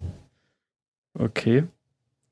Und wie ist das nochmal gemeint? Wenn er seinen Schatten sieht, gibt es sechs Wochen mehr Winter? Genau, wenn er seinen Schatten sieht, äh, gibt es sechs Wochen. Also es wird dann so ein bisschen ins, in, inszeniert. Also ich glaube, jeder, der da mitmacht, weiß, dass es eigentlich völliger Schwachsinn ist und nur noch Tradition. Ähm, hat man ja in dem Film gesehen. Also der, der, der, der Vorsteher redet halt mit Phil und Phil verrät ihm dann, ob er seinen Schatten gesehen hat. Und äh, dann, dann sagt er halt, äh, ja, äh, dann, äh, dann liest er halt diese traditionelle Schriftrolle vor und sagt, okay, sechs Mal äh, Wochen Winter. Sechs Mal Wochen Winter, genau. Äh, sechs Wochen Winter noch, genau. Und da kommen halt wirklich ganz viele Leute. Also da steht laut Wikipedia jede, also Paxatoni hat 5000 Leute und an Groundhog Day verdoppelt sich mal die Einwohnerzahl von Paxatoni. Ja. Ähm, ich finde es sehr schön, man erkennt noch, dass es in Woodstock gedreht ist, weil es gibt eine Szene, wo man im Hintergrund äh, ein Geschäft äh, sieht, wo drauf steht Woodstock Jewelry. Jewelry. Ähm, fand ich sehr lustig, wenn man das weiß, dann erkennt man das dort auch, ähm, dass, dass das nicht in Paxatoni gedreht wurde. Und äh, in Paxatoni ist auch dieser Gobbler Snob, also, also im Film sieht es ja so aus, als wäre das irgendwie ein Stadtpark mitten in der, im, im Ort, wo Phils Bau ist. Und ähm, in, in, der, äh, in der Realität ist dieser Gobbler Snob äh, irgendwie zwei Meilen außerhalb von der Stadt. Also das ist wirklich da mitten auf dem Acker. Mhm. Und ähm, ich glaube, deswegen haben sie sich einfach für Woodstock entschieden, weil man dort diese ganze Stadt in den Film inkorporieren kann. Ja. Sehr interessant. Ja. Ähm, was, was wollen wir, äh, also was ich noch entdeckt habe, ich habe mir auch mal so die Kritiken durchgelesen und es gibt mhm. eine sehr schöne Geschichte, dass ähm, der, wer hat das gesagt? Genau. Äh, Dessen Ho von der Washington Post hat damals eine Review für, äh, ja, für die Zeitung geschrieben und hat gesagt, der Film ist zwar gut, aber er wird niemals in ähm, den nationalen Filmschatz der Library of Congress aufgenommen. Also jedes Jahr wählt die Library of Congress äh, Filme aus, die halt zum, äh, ja, zum nationalen Filmschatz der USA gehören. Und dann wird halt eine, ein, dieser Film quasi archiviert und äh, ja, wird als also zum Nationalgut der USA aufgenommen. Und ähm, er hat gesagt, okay, der Film ist nicht gut, oder hat es halt so als Metapher genommen. Er wird jetzt halt nie irgendwie äh, besondere Ehre erfahren. Aber 2006 wurde dann tatsächlich Groundhog Day äh, in den Filmschatz der USA aufgenommen. Ja. Das fand ich eine sehr schöne Ironie der Geschichte. Ähm, und dieser, dieser Filmschatz ist an sich auch noch sehr interessant. Denn die Geschichte ist ja, dass ähm, dass äh, beim ersten, also die haben dann mit 1989 angefangen und einer der ersten Filme, der aufgenommen werden sollte äh, oder aufgenommen wird, äh, war Star Wars Episode 4, eine neue Hoffnung. Und äh, der ist ja bis heute noch nicht dort archiviert. Weißt du warum? Äh, weil es die Originalkopien nicht mehr gibt, oder? Ähm, die gibt es schon noch, aber äh, LucasArts hat sich geweigert, die der Library of Congress zur Verfügung zu stellen. Also äh, die, um da aufzugenommen, also um da archiviert zu werden, braucht man halt einen Archivprint und das muss der sein, der auch so im Kino war. Also es muss die Kinofassung des Filmes archiviert werden, kein Director's Cut oder sowas. Und zu dem Zeitpunkt gab es halt schon Special Editions. Ja, wegen diesen Specialized Versions. Ach so, ja, genau, das, was Genau, Tim erklärt hat. Genau. Und ähm, de und deswegen ist bis heute, ähm, also äh, LucasArts hat dann gesagt, okay, könnt ihr hier diese Special Edition archivieren, aber die Library of Congress hat gesagt, nein, wir brauchen die Originalfassung von 1973, soweit ich mich erinnere. Und ja, deswegen ist bis heute zwar offiziell aufgenommen in die Liste der, des National Film Preservation Board, ähm, aber nie wirklich archiviert worden. Und ähm, Ja. was dieses, äh, der, der, der letzte Aufnahme, was hier bei der IMDb ist, ist ähm, von 2014. Und da sind ein paar sehr interessante Filme dabei. Zum Beispiel The Big Lebowski, ähm, Ferris macht blau. Ähm, was haben wir noch? Genau, der Soldat James Ryan, was ich sehr zügig finde für so einen Film, weil die meisten Filme sind etwas älter. Ähm, genau, und Charlie und die Schokoladenfabrik, der, der, der erste Film von 1971. Ähm, und das finde ich ein sehr interessantes Projekt, also dass da wirklich die Library of Congress die Filme archiviert und äh, denen so einen hohen Stellenwert zukommen lässt. Ja, das finde ich auch, das zeigt nochmal, wie Filme mit den Altern zum Teil nochmal eine andere Bedeutung kriegen oder ja, einen anderen Impact. Wie zum Beispiel halt der Big Lebowski, den es ja jetzt schon länger gibt eigentlich, aber der halt mit der Zeit auch noch mal mehr an Kultstatus gewonnen hat. Da bist du sogar ganz auf einer Linie mit Roger, Roger R. E, äh, Roger Ebert, so spricht man dann aus. Ähm, das ist dieser berühmte Filmkritiker gewesen. Und der hat ähm, erst äh, Groundhog Day eher so eine mittelmäßige Bewertung gegeben, aber hat sie hat dann, als er noch mal irgendwann eine Liste mit den 100 besten Filmen des 20. Jahrhunderts, ich weiß nicht ganz genau, für irgendwas hat er da noch mal Groundhog Day sich noch mal mit dem kritisch auseinandergesetzt.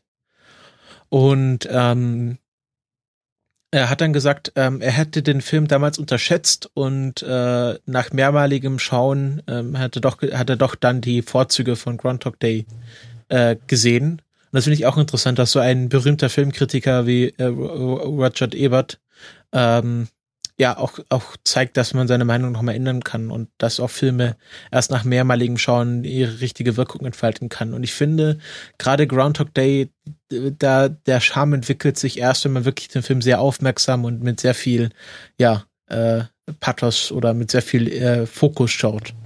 Ja, dadurch, dass der Tag auch so oft in dem Film wieder und wieder gezeigt wird, entdeckt man auch jeden Tag, jedes Mal, wenn man schaut, wieder was Neues. Sehr, Ähm, sehr schön. genau. Das äh, soll es dann auch gewesen sein für den Filmklassiker im Februar, beziehungsweise den Filmklassiker auch für den März. Ähm, Oder auch, ja, für, Für den immer. Filmklassiker halt. Genau, wir wollen, das können wir hier gerade an dieser Stelle nochmal ankündigen, wir wollen auch den Filmklassiker eine eigenes, ein eigenes Format zukommen lassen. Und deswegen wird, werden äh, die Filmklassiker ab sofort quasi als eigener Podcast veröffentlicht. Ähm, ja, das, ist- das läuft dann so, dass es dann einen Podcast gibt, der heißt Kulturpessimisten Filmklassiker. Da kommen wie gewohnt ähm, jetzt erstmal erst in zwei Monaten, aber dann, wenn wir wieder normal arbeiten, wenn das Abitur von Erik vorbei ist, wie gewohnt monatlich die Filmklassiker und es wird alles so weiterlaufen, aber halt als eigener Podcast. Das wird dann auch Ja, nochmal alles genau. verlinkt und vertwittert, damit ihr dann auch die entsprechenden Feeds findet. Da sind wir dann auch etwas freier mit, mit vielleicht Gästen oder ja, Genau. kann man auch mal etwas, etwas gewagtere Projekte angehen. Und das kennen wir ja auch schon aus dem Fernsehen quasi, dass, dass in gewissen Shows Rubriken entwickelt werden und die dann irgendwann ausziehen, wenn sie groß genug sind. Genau. Und nächstes gibt dann Kulturpessimisten das Duell um die Welt. Nein. Okay. Das war's zu Groundhog Day. Kommen wir zu einem etwas traurigen Thema. Ähm, in den Anfang des Jahres sind sehr viele tolle Menschen von uns gegangen. Ähm, äh, noch 2015 ist Lemmy Kilmister von Motorhead gestorben. Dann Anfang 2016 äh, David Bowie und ähm, über den wir jetzt reden wollen, äh, der ist am 14. Januar 2016 gestorben und es handelt sich dabei um Alan Rickman. Hm. Nur kurz, das stimmt ja wieder perfekt mit Sebis Theorie überein, mit der Dreier-Theorie.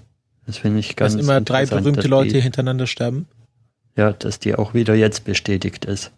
Ja, ich glaube, das hat sowas mit, mit, äh, mit äh, selektiver Wahrnehmung zu tun. Also ich glaube, man kann immer drei Leute finden, die äh, hintereinander sterben, aber da muss man halt auch die Definition von äh, berühmt irgendwie immer anders fassen. Aber ist eine interessante Theorie. Kann man mal weiter verfolgen. Ja. Ähm, Alan Rickman sollte unsere Generation, also Erik und mir, äh, wahrscheinlich hauptsächlich äh, das erste Mal bei Harry Potter als Severus Snape aufgefallen sein. Um, damals, ja, habe ich mich nicht so mit Filmen beschäftigt. Ich kannte halt Severus Snape und irgendwann mal habe ich äh, den Namen erfahren. Ähm, aber ich habe lange gebraucht, bis ich äh, die, Connect die Verbindung gemacht habe, ähm, dass äh, Alan Rickman auch so Rollen gespielt hat wie Hans Gruber in Die Hard, was ich auch schon gesehen hat, äh, hatte. Aber wenn man äh, Severus Snape und Hans Gruber nebeneinander stellt, dann sehen die sich ja nicht so ähnlich. Und dann habe ich erst die Verbindung nicht gemacht und erst Jahre später habe ich dann festgestellt, dass das der gleiche Schauspieler ist. Mhm. Ähm, ja, und das ist so ein urbritischer Schauspieler, könnte man sagen. Also das ist, der hatte wirklich eine ähm, sehr klassische Schauspielerkarriere. Ähm, seine Eltern kommen aus Irland und Wales. Also er schon hat eine lange britische Familiengeschichte und hat erstmal Grafikdesign studiert und hatte dann sogar ein, äh, ein, ein Grafikdesign-Studio namens Graffiti, äh, wo er drei Jahre lang mit Studienkollegen ja ein Grafikdesign-Studio äh, betrieben hat, ziemlich erfolgreich sogar, äh, weil ähm, nach seiner eigenen Aussage, Drummer School wasn't considered the sensible thing to do at 18. Also er war da schon sehr äh, britisch unterwegs und gesagt, also ich kann jetzt hier nicht mit 18 in die Schauspielschule gehen. Das ist ja brotlose Kunst. Aber nach drei Jahren hat er sich dann entschieden, äh, hat gesagt, wenn ich es jetzt nicht mache, dann mache ich es nie und äh, hat sich dann an der Royal Academy of Dramatic Art beworben und hat dann auch so dort seinen Abschluss gemacht und war dann sehr, sehr lange erstmal ähm, Theaterschauspieler. Und hat dann halt rum, also die ganzen klassischen äh, Schauspielkarriere. Äh, er war dann bei der Row, äh, bei der Shakespeare, bei der, wie heißt die? Shakespeare Theater Company, wo auch äh, Ian McKellen oder ähm, Patrick Stewart sind.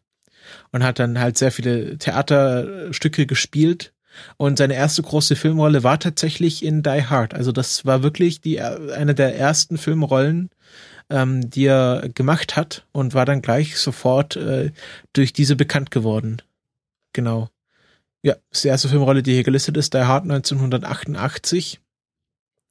Dann äh, die weitere, die nächste Filmrolle, für, für die man ihn vielleicht kennt, ist äh, in Robin Hood, Prince of Thieves, äh, wo er den Sheriff of Nottingham gespielt hat. Ähm, das ist äh, die Robin Hood-Verfilmung mit Kevin Costner als Robin Hood. Und ähm, ja, dann, äh, was hatte dann, genau, Galaxy Quest 1999 ähm, als Alexander Dane. Ähm, und dann Harry Potter. Was ich jetzt neulich noch gesehen habe, ähm, war ähm, Dogma. Das ist dieser Kevin Smith-Film äh, darüber, dass ähm, ja, dass das zu Engel den Himmel zerstören will, ist eine ziemlich krude Geschichte und dort spielte Metatron die, die Stimme Gottes. Und dort hat Den er. habe ich auch gesehen. Genau, dort hat er auch eine sehr, äh, ja, sehr äh, Alan Rickman typische Rolle, so ein bisschen der, der, der, ähm, ja, ähm, äh, wie nennt man das, misanthropische äh, Charakter, der so ein bisschen sehr wenig arrogant ist und so ein bisschen, ja, äh, sarkastisch. Also ein bisschen Severus Snape ein paar Stufen zurückgestellt. Ja, Severus Snape in, ja, nicht ganz so ambivalent, könnte man sagen. Ja. Also hier bei dem kommt man ja nie ins Zweifeln, auf welcher Seite er denn jetzt steht. Ja. Ähm, er war auch bei Hitchhiker's Guide to the Galaxy vertreten. Dort hat er Marvin the Paranoid Android gesprochen. Den Film kannte ich auch, mhm. aber ich mhm. wusste nicht, dass es Alan Rickman war. Also es ist ein sehr äh, talentierter Schauspieler gewesen, der natürlich für diese Bösewichtrollen getypecastet wurde, aber äh, mit äh, Galaxy Quest oder auch Metatron auch andere Rollen hatte, die nicht unbedingt der Bösewicht waren. Aber natürlich äh, Sheriff von Nottingham, äh, Hans Gruber, Severus Snape sind natürlich zwei, äh, drei Bösewichte, die halt definierend sind für Filmbösewichte an sich. Er war auch in einigen Listen. Also wenn, immer wenn es darum geht, beste Filmbösewichte, dann ist da Hans Gruber ja. immer ganz mit dabei. Ich glaube irgendwie bei einer Liste auf Platz 47.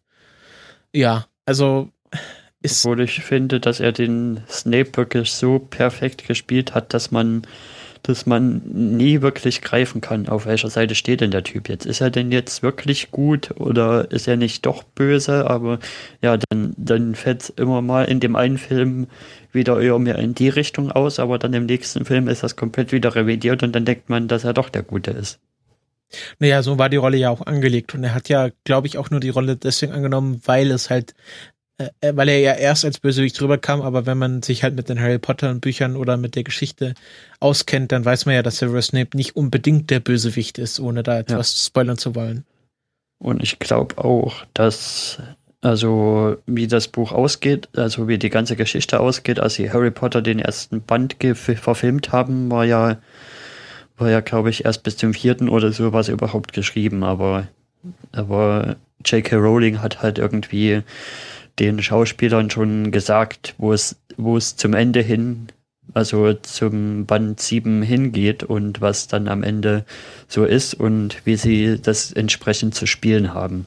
Da gab es ja auch viel Kommunikation zwischen, zwischen ihr und den und der Regie und sowas.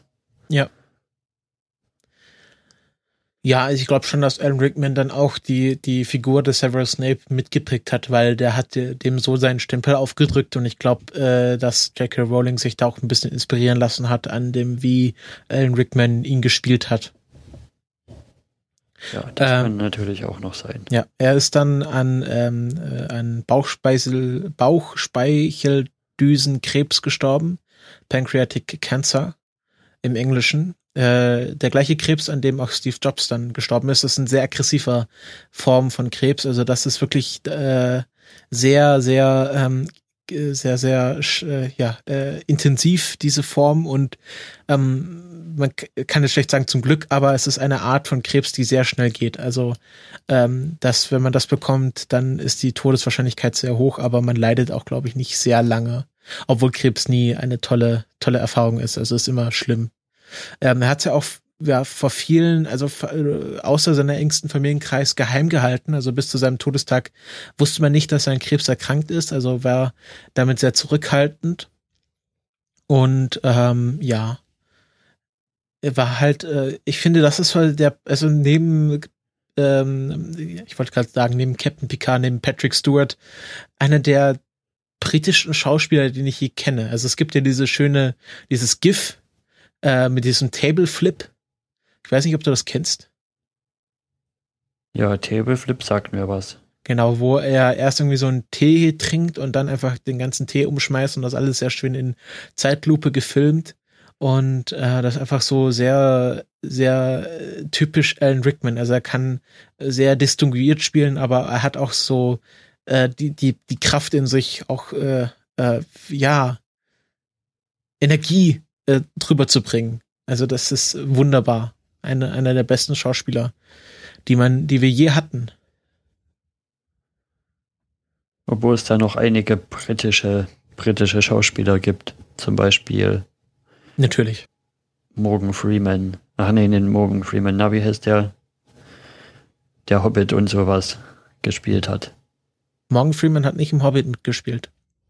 Nee, weil. Ein McKellen meinst du? Und Morgan Freeman ist auch kein Brite. Du meinst Ian McKellen?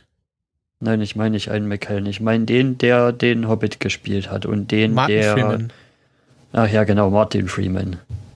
Der ist für mich auch so ein typischer Brite. Ja, den mag ich ja nicht mehr so. Aber das hat mehr mit seiner Person zu tun. Schauspielerisch ist ja. er natürlich auch brillant. Obwohl er auch so ein bisschen in letzter Zeit so, so eine Rolle verfallen ist. Aber ja, über den wollen wir jetzt auch gar nicht reden, sondern über Alan Rickman. Ja. Ähm, war lange Zeit, äh, oder ja, war Zeit seines Lebens Anhänger der Labour Party. Ähm, äh, Rickman hat gesagt, äh, er wurde mit der, äh, mit der Mitgliedskarte der Labour Party schon geboren. Ähm, mhm. Also ja, hatte einen sehr festen politischen Standpunkt, aber ich glaube, er ist auch nie wirklich groß damit hausieren gegangen. Es war halt so seine Einstellung. Ich glaube, Labour Party ist sowas wie SPD, ich kenne mich damit nicht aus. Klingt so danach. Also so ein, ein, als, als wäre jemand lebenslang SPD-Mitglied gewesen. Also so, so kann man sich das vielleicht vorstellen. Ähm, er hatte eine große Liebe oder also es war bei Schauspielern selten, dass man die, dass sie irgendwie eine eine lange Beziehung haben. Ähm, aber er war genau mit mit ähm, mit 19 traf er die 18 Jahre alte Rima Horton und ähm, ja war mit der ähm, bis zu seinem Tod zusammen. Also sie haben äh, sie haben von 1977 bis 2016 ähm, zusammengelebt und haben erst 2012 heimlich geheiratet. Also war seine langjährige Freundin, aber wirklich die einzige, ja, einzige große Liebe von Alan Rickman, was ich schon sehr romantisch finde, dass er halt ähm, mit ihr ja fast sein ganzes Leben lang zusammen war und auch nie irgendwie groß sich von ihr getrennt hat. Das fand ich sehr schön. Ja. Ähm, es wurde dann auch nach seinem Tod auf der Plattform 9 3 Viertel, es gibt ja dieses, da haben sie ja irgendwie äh, in der King's Cross Station in London dann halt so eine Art, äh, ja, Plattform aufgebaut, wo dann halt so ein halber äh, Kofferwagen da an der Wand steckt. Das kennst du wahrscheinlich auch, die, oder Bilder davon. Ja. Und da haben dann Fans irgendwie Blumen niedergelegt und so ein kleines, äh, kleines Denkmal für ihn aufgebaut. Und ähm, hier sieht man auch in der Wikipedia sehr viele ja, Schauspieler, die sich einfach dazu geäußert haben. Das ist ja jetzt weniger interessant. Aber ja, war, war, es ist jetzt halt, es kommen halt die Schauspieler, sterben halt Leute, die oder berühmte Persönlichkeiten, die man auch irgendwie kannte und auch eine Verbindung zu hatte. Ja, die Einschläge kommen näher. Ja.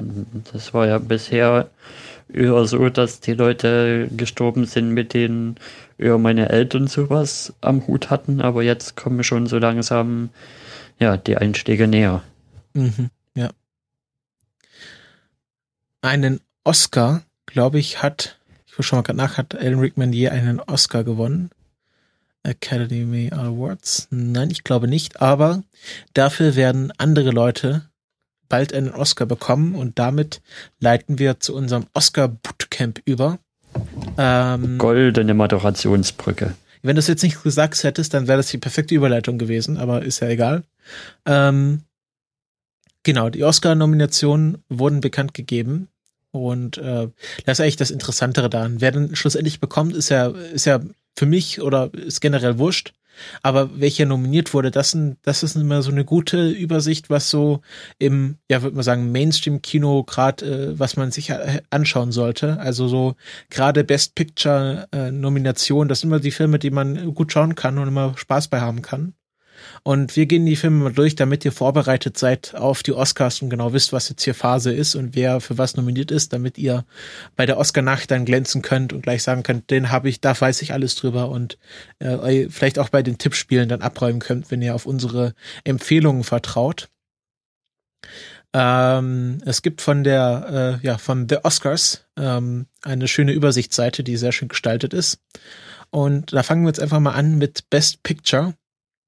Da sind dieses Jahr sieben Filme nominiert. Und ich habe davon eins, zwei, zwei Filme gesehen. Das ist. Warte, äh, ich habe davon eins, zwei, drei gesehen. Genau. Ähm, also wir, wir beide haben wahrscheinlich Mad Max Fury, Mad Max Fury Road gesehen und The Martian, die wir ja auch beide angesprochen haben, beziehungsweise hier besprochen haben bei den Kulturpessimisten. Ähm, das, den dürften auch die meisten bekannt sein. Also das sind so eine Filme, die wahrscheinlich sehr viele gesehen haben. Dann, ja. äh, du hast äh, mir jetzt was voraus, nämlich du hast The Revenant gesehen. Genau, den habe ich noch gesehen. Neu ins Kino gekommen ist. Ähm, das ist dieser Film, für den auch jetzt wieder Leonardo DiCaprio nominiert ist und vielleicht dieses Jahr einen Oscar bekommt. Und dann haben wir Ja. noch vier Filme, die wir beide nicht gesehen haben, aber ich habe mir ein bisschen äh, recherchiert und auch die Trailer angeschaut. Ähm, was sehr interessant ist, äh, politisch gesehen, ist zum einen The Big Short, wo es um die Finanzkrise von 2008 geht. Also da geht es irgendwie um eine wahre Geschichte darüber, wie äh, ein paar ja, Investoren diesen, diese Finanzhausmarksblase früh erkannt haben und damit irgendwie Geld verdient haben. Und es geht halt um diese ganze ja, Finanzkrise, wie das alles äh, darauf hingesteuert ist, dass das irgendwann mal geplatzt ist. Und äh, ein sehr interessanter Film, der sich halt mit dieser ganzen Finanzwelt beschäftigt. Dann, Ja, ist das. genau. Mhm. Dann haben wir Beim äh, Trailer fand ich den irgendwie nicht so interessant, aber wenn er nominiert ist, dann kann man sich den vielleicht doch nochmal angucken. Der andere Film, der ein sehr politisches Thema hat, ist Spotlight. Da geht es auch um eine wahre Geschichte, nämlich die äh, Recherchen oder ja die Rechercheabteilung, die Spotlight heißt, des Boston Globes, ähm, die sich mit äh, Missbrauchsfällen in der katholischen Kirche in Boston beschäftigt haben und ja diese ganze Geschichte aufdecken und das ist halt so ein Journalismusdrama, wenn man es so nennen kann. Also es geht halt um diese Investigativreporter, die das da halt recherchieren. Und ähm, genau, mit Mark Ruffalo kennt man ja als Hulk. Michael Keaton, der ja letztes Jahr schon mit Birdman äh, einen Oscar für äh, besten Film bekommen hat. Ähm, Rachel McAdams, Stanley Tucci. Also sehr gut besetzt. Ähm, dann Brooklyn, wo ich mich, ja, das ist so ein sehr klassischer Liebesfilm, spielt so in den 90er, 1930er Jahren. Es geht um eine äh, Irin, die halt ganz klassisch nach, äh, na, in die USA emigriert und dann sind wir halt am Anfang, wie sie halt auf Ellis Island ankommt und dann äh, sich in einen Italiener verliebt und äh, dann hin und her gerissen ist zwischen ihrer irischen Heimat und ihrer neuen Heimat in den USA und es ist halt so eine Liebesgeschichte, die halt in diesem ganzen Immigrantenumfeld spielt.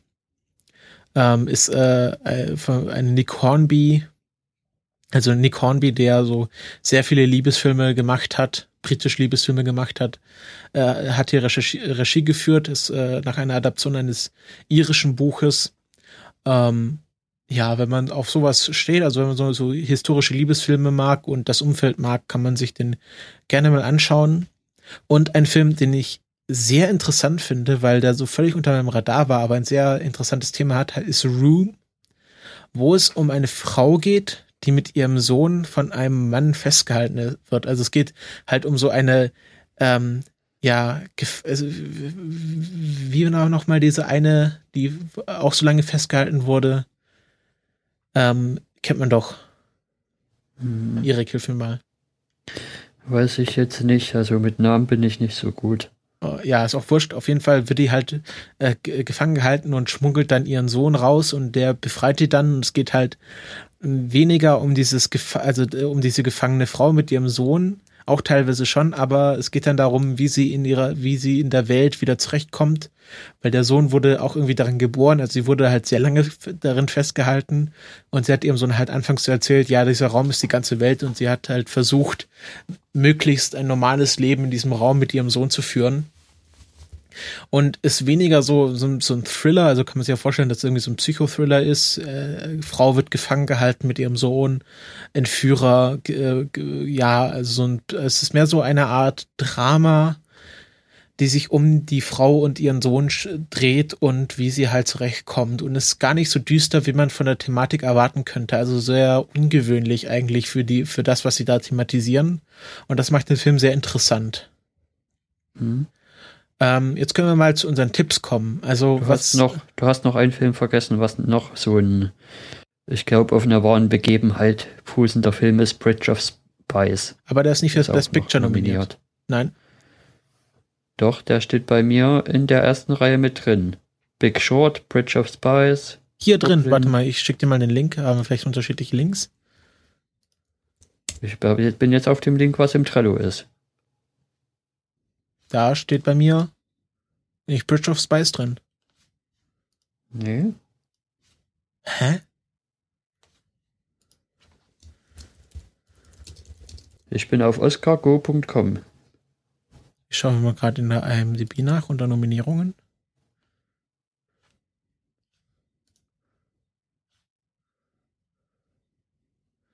Best Motion Picture of the Year, tatsächlich. Hä? Muss man Adblocker abschalten?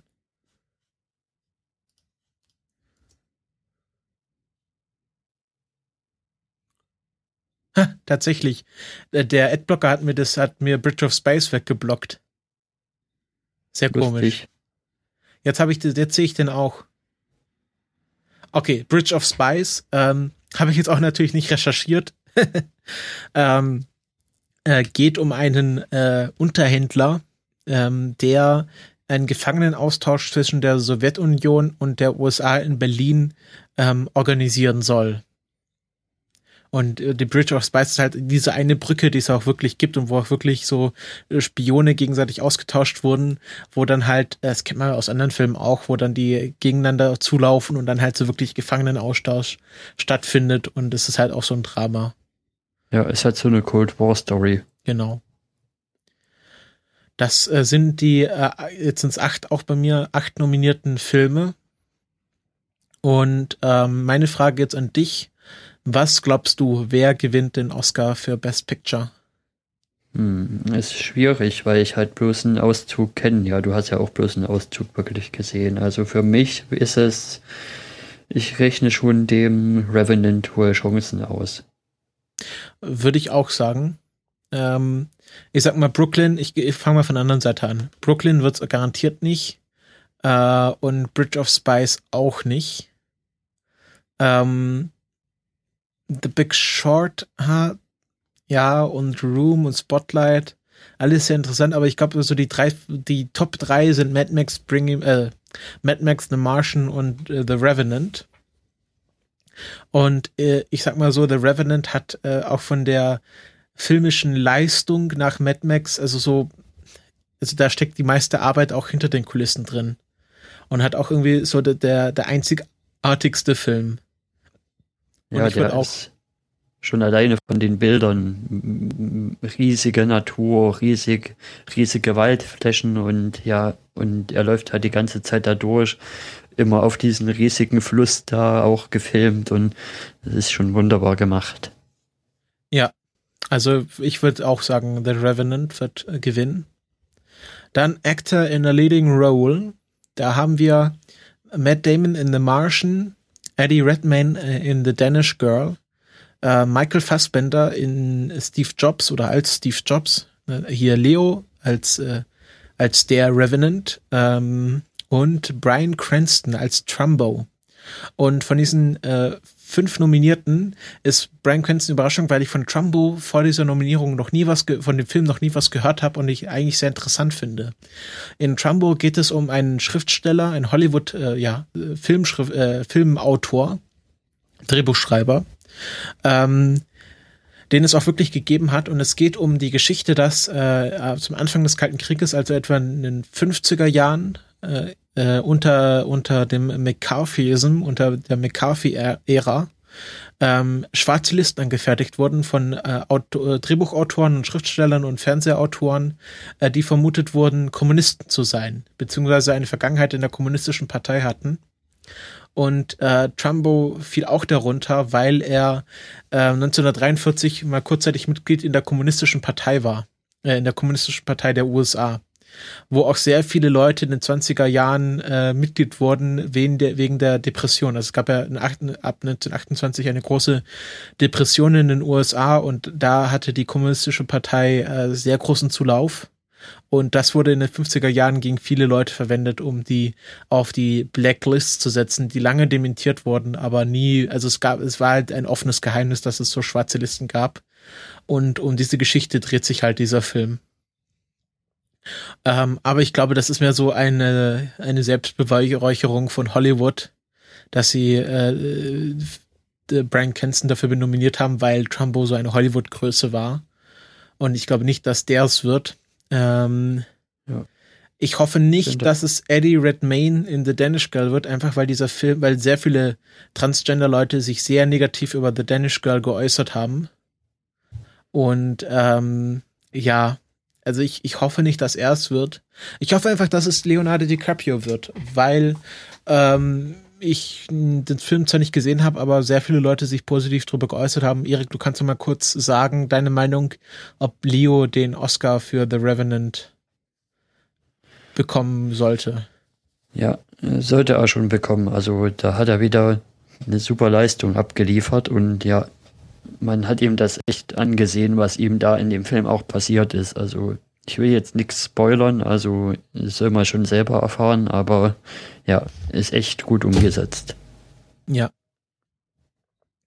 Ähm, also ich würde sagen, einfach, sagen wir so, für sein Lebenswerk sollte mal Leos einen Oscar bekommen, damit man das endlich mal vom Tisch hat. Es ist auch mein Tipp. Matt Damon, so gerne ich äh, The Martian mit so vielen Oscars wie möglich gesehen sehen würde, sage ich mal nicht, dass er da irgendwie ein guter Kandidat ist. Also ich würde ja, schon sagen, Matt Damon hat noch lange Zeit genug. Ja, ja. Dann Actress in the Leading Role. Da haben wir Brie Larson für die Mutter in Room, wo ich gerade von erzählt habe. Ähm, Sorry, Saoirse Ronan in Brooklyn. Äh, Charlotte Rumpling in 45 Years. Da geht es um so ein Ehedrama, also um ein Ehepaar, das 45 Jahre verheiratet ist. Jennifer Lawrence in Joy, äh, über den ich sehr schlechte Kritiken gehört habe über den Film und Kate Blanchett in Carol. Äh, Carol, da hat man vielleicht von gehört, ist dieser Film, wo es um dieses lesbische Ehepaar in den 60er Jahren geht. Und äh, ja, Kate Blanchett ist halt ein, ein Teil dieses lesbischen Ehepaars. Oder nicht Ehepaars, aber lesbisches Pärchen. Und ähm, kann ich jetzt sehr wenig zu sagen. Ähm, ich sag mal, Jennifer Lawrence, die hat jetzt erstmal, äh, die hat, die hat so, so überpräsent mittlerweile, finde ich, dass das, und die hat ja auch schon einige Oscars bekommen. Ja, und auch für den Film, sage ich mal nicht. Die haben sie irgendwie so als einfach, einfach aus Gewohnheit dazu gepackt. Ähm, ich würde ja. schon sagen, dass Brie Larson da gute Chancen hat. The Room sieht wie ein Film aus, der sehr eindrucksvoll ist und gerade ihre Rolle, da kann sie sehr viel zeigen. Und ich sage, ich denke mich einfach hier auf Brie Larson für, für Room fest. Ähm, Erik, hast du da irgendwie noch eine andere Meinung? Nö, da kann ich halt jetzt nichts dazu sagen, weil ich hier wirklich gar nichts davon gesehen habe von den Filmen, die hier aufgelistet sind. Da will ich mich jetzt nicht hier irgendwie zu einer Meinung versteigen. Jetzt kommen wir, jetzt wird es auch weiterhin sehr, sehr dünn. Ähm, Actor in a Supporting Role, ähm, gehe ich jetzt mal nur durch, kann ich gar nicht zu sagen. Also hier auch Tom Hardy für The Revenant, Christian Bale in The Big Short, Mark Ruffalo in Spotlight, Sylvester Stallone in Creed. Also ich sage mir jetzt einfach so, weil The Revenant so ein anstrengender Film für alle Schauspieler war, würde ich auch Tom Hardy sagen. Ähm, ja. Ja, weil ich glaube auch das eindrucksvollste war. Ähm, jetzt Actress in a Supporting Role. Da ist jetzt äh, Jennifer Jason Lee für The Hateful Eight nominiert und da würde ich sagen, äh, dass sie ihn gewinnt. Ich habe The Hateful Eight gestern gesehen und ihre Rolle war, glaube ich, die beste. Oder die, ja, die forderndste. Gesehen? Ja, okay, gestern. bei mir steht er noch auf der Roadmap. Ja. Ähm, würde ich einfach Jennifer Jason Lee äh, wünschen, weil ja, also ihre Rolle eine der eindrucksvollsten und forderndsten und ja, einfach, einfach auch besten äh, in The Hateful Eight war. Das hat sie schon sehr gut gemacht. Jetzt kommen wir zu Animated Feature Film. Da äh, haben wir schon wieder mehr Ahnung von, beziehungsweise es gibt natürlich hier Inside Out ist nominiert. Ähm, Shaun the Sheep, The Movie, äh, Boy and the World kenne ich nicht. When Marnie Was There kenne ich auch nicht. Und Animalicia habe ich noch nicht gesehen, aber das ist der Film von Charlie Kaufman. da habe ich neulich äh, Synecdoche New York gesehen. Und ähm, Charlie Kaufman ist dafür bekannt, dass er sehr schwer, also sehr kompliz äh, ja, komplizierte, sehr schwere Filme macht, aber auch sehr gute. Und ähm, ich würde sagen, es entscheidet sich zwischen Inside Out und Anomalies hier. Und da ich Anomalies ja noch nicht gesehen habe, Anomalisa, glaube ich, heißt es. Und da ich Anomalisa noch nicht gesehen habe, würde ich sagen, es wird Inside Out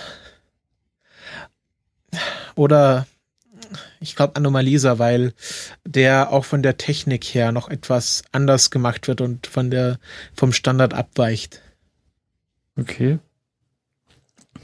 Aber ich sehe auch schon viele Chancen für Inside Out. Also ja. Aber ich würde sagen, es entscheidet, sich, es entscheidet sich zwischen den beiden. Ja.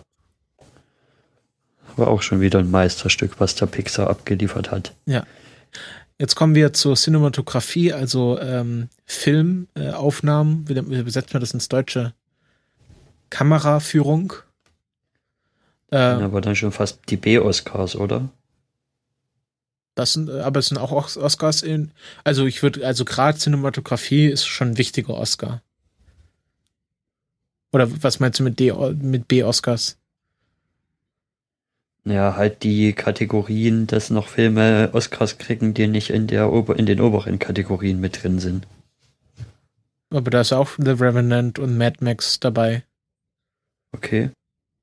Oder was? Ich verstehe jetzt nicht, warum du B-Oscar sagst. Naja, halt die, die nicht so sehr in dem, in dem öffentlichen Fokus liegen.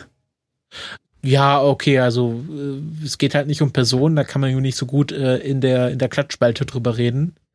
Aber ich finde, das sind schon wichtige Oscars, gerade gerade Kameraführung.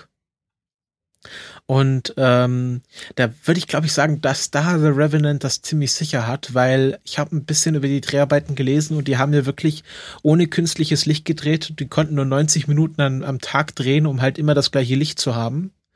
Und ähm, Emanuel Lubetzky ist auch ein sehr guter Kameramann. Und da würde ich sagen, also da hat der Revenant, der, der Revenant, The Revenant äh, schon sehr gute Chancen. Ähm, und ich glaube, im zweiten Platz, das weiß man nie, aber ich vermute mal, steht Mad Max Fury, Fury Road. Ähm, mhm. Einfach von, von dem Feuerwerk, was da abgebrannt wurde, kameratechnisch. Die Hateful Eight fandest du jetzt von den Bildern nicht so. Ja, da ist halt dieses Gimmick, dass es in 70 Millimeter gedreht wurde und dann auch äh, in bestimmten Vorführungen so gezeigt wurde, aber ähm, ist halt nicht so herausragend wie Mad Max oder The, The Revenant es war. Ja. Äh, Sicario und Carol habe ich, kann ich nicht zu so sagen. Leider, leider. Okay, jetzt, jetzt kommen wir aber wirklich zu den B-Oscars. Also ich glaube, Costume Design können wir bespringen. Ähm, Directing, okay, das ist jetzt auch schon wieder ein wichtigerer Oscar. Und da ja, würde ich. Costume Design kann man vielleicht sagen, dass es da eigentlich Mad Max sein müsste. Ja. Obwohl ich halt immer schlecht einschätzen kann, also da stimmen halt auch Costume Designer halt über Costume Design ab und äh, die wissen vielleicht noch mal mehr einzuschätzen, ob jetzt äh, irgendwie Cinderella oder oder The Danish Girl aufwendig waren. Also es kann ja auf unterschiedliche Weise aufwendig zu sein, Kostüme dafür herzustellen oder Leute äh, einzukleiden. Das stimmt natürlich. Obwohl Mad Max Fury Road natürlich ein sehr beeindrucksvolles Kostümdesign hat. Directing, würde ich sagen Mad Max einfach für diesen, für dieses Comeback, ist so ein Klischeewort, aber Comeback des Jahres von George Miller, dass er schafft, nach äh, vielen Jahren dieses Franchise nochmal mit neuem Leben zu be beleben und einfach so ein, ein, ein, eine vierte Installation eines, eines Franchises zu machen, was alles andere weghaut. Da würde ich schon George Miller sagen. Ja. Vor allem, weil Alejandro äh, Inarritu ja letztes Jahr schon mit Birdman richtig abgeräumt hat und so eine Politik spielt ja bei den Oscars auch immer eine kleine Rolle. Ja, und so, der Revenant kriegt schon genug andere Oscars. Ja. Okay, jetzt, was haben wir hier noch? Äh, Make-up, Music, Music Original Score ist da. Da ist natürlich hier Ennio Morricone für The Hateful Eight nominiert. Mhm.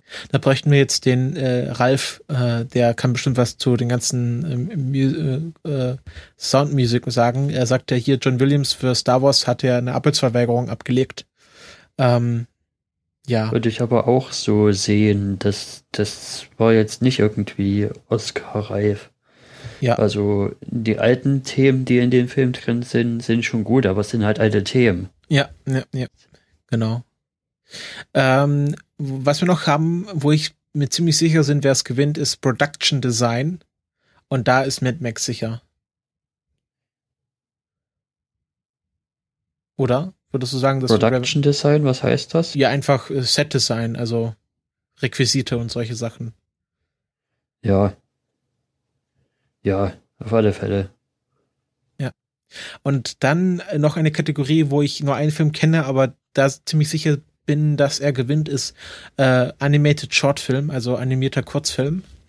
Da gibt es äh, The World of Tomorrow von Don Hertzfeld, was ein, äh, glaube ich, zehnminütiger Film ist, den man sich auf Vimeo anschauen kann. Und das würde ich auch jedem empfehlen. Es ist ein, ein Science-Fiction-Film, der mit einem sehr simplen Artstil, also wirklich nur strichanimierte Strichmännchen, eine, eine wunderbare, ja, Science-Fiction-Geschichte erzählt. In ganz, ganz kurzer Zeit eine sehr, sehr gute Geschichte erzählt. Und ähm, da wünsche ich mir und ich bin mir ziemlich sicher, dass der den Oscar für animierten Kurzfilm bekommt. Ja, wenn du das so sagst. Ja, würde ich schon sagen. Und jetzt auch, äh, um, um das Thema abzuschließen, äh, ganz kurz noch gehen wir in Original Screen Screenplay, also ähm, äh, Drehbuch ohne Vorlage. Und da würde ich sagen, dass Inside Out äh, sicher ist. Also das Drehbuch, die Idee, die Geschichte, die erzählt wird, äh, sticht schon äh, vor den anderen Nominierten heraus. Ja, ja, durchaus. Man kann sich das alles nochmal selber anschauen, haben wir auch alles verlinkt, ist eine sehr schöne Übersichtsseite. Ich würde euch empfehlen, den Adblocker auszumachen, damit ihr auch alle Filme seht. ähm, aber sonst ähm, haben wir damit die Oscars jetzt abgehandelt. Äh, ich werde sie dieses Jahr wahrscheinlich nicht live schauen können, weil ähm, ich arbeiten muss am Tag danach. Moment, kurz.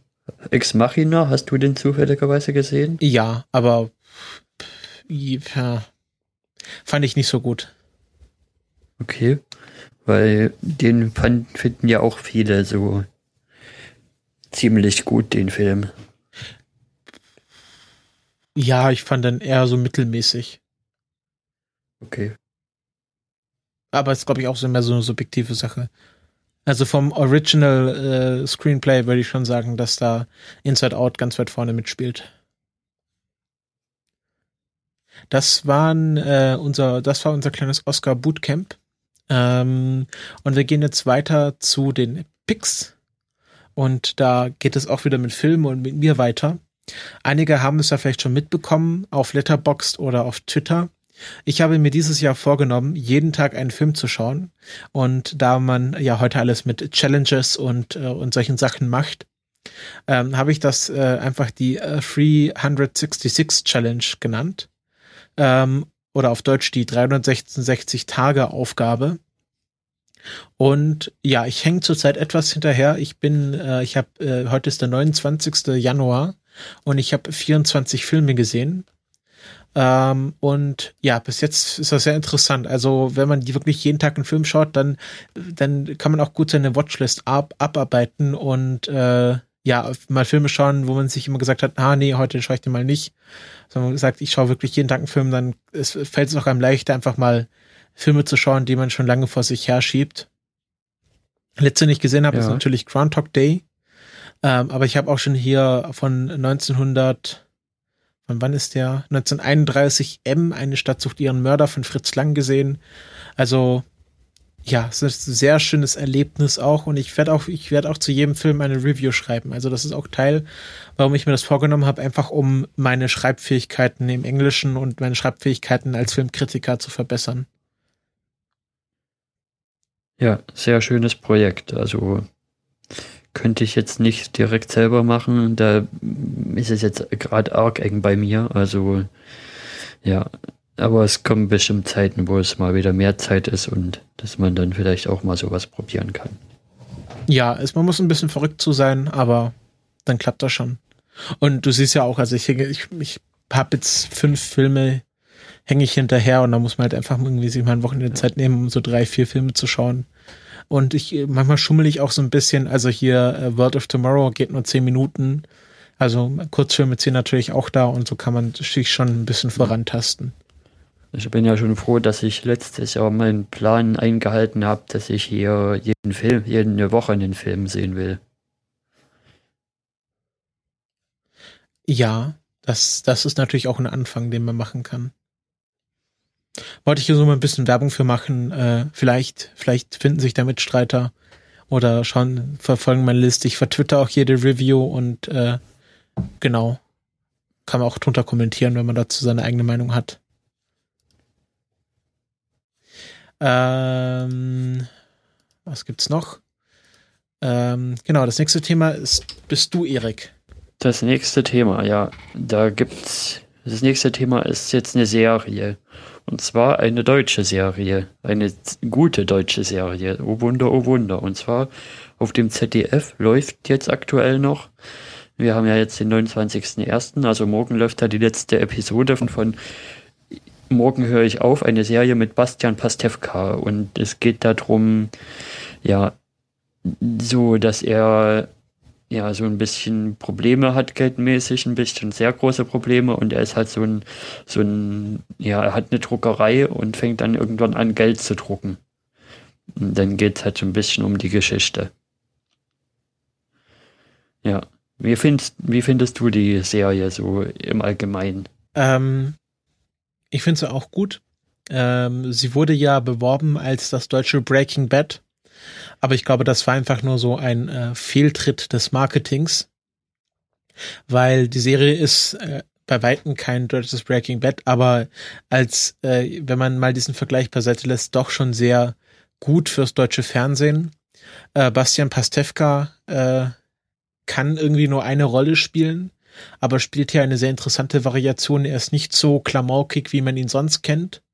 Und wenn man sich ja. überlegt, dass Brian Cranston ja auch eine sehr äh, klamaukige Rolle vor Breaking Bad hatte, als Vater bei Malcolm in the Middle, dann passt doch mhm. diese Wahl des Castings sehr gut.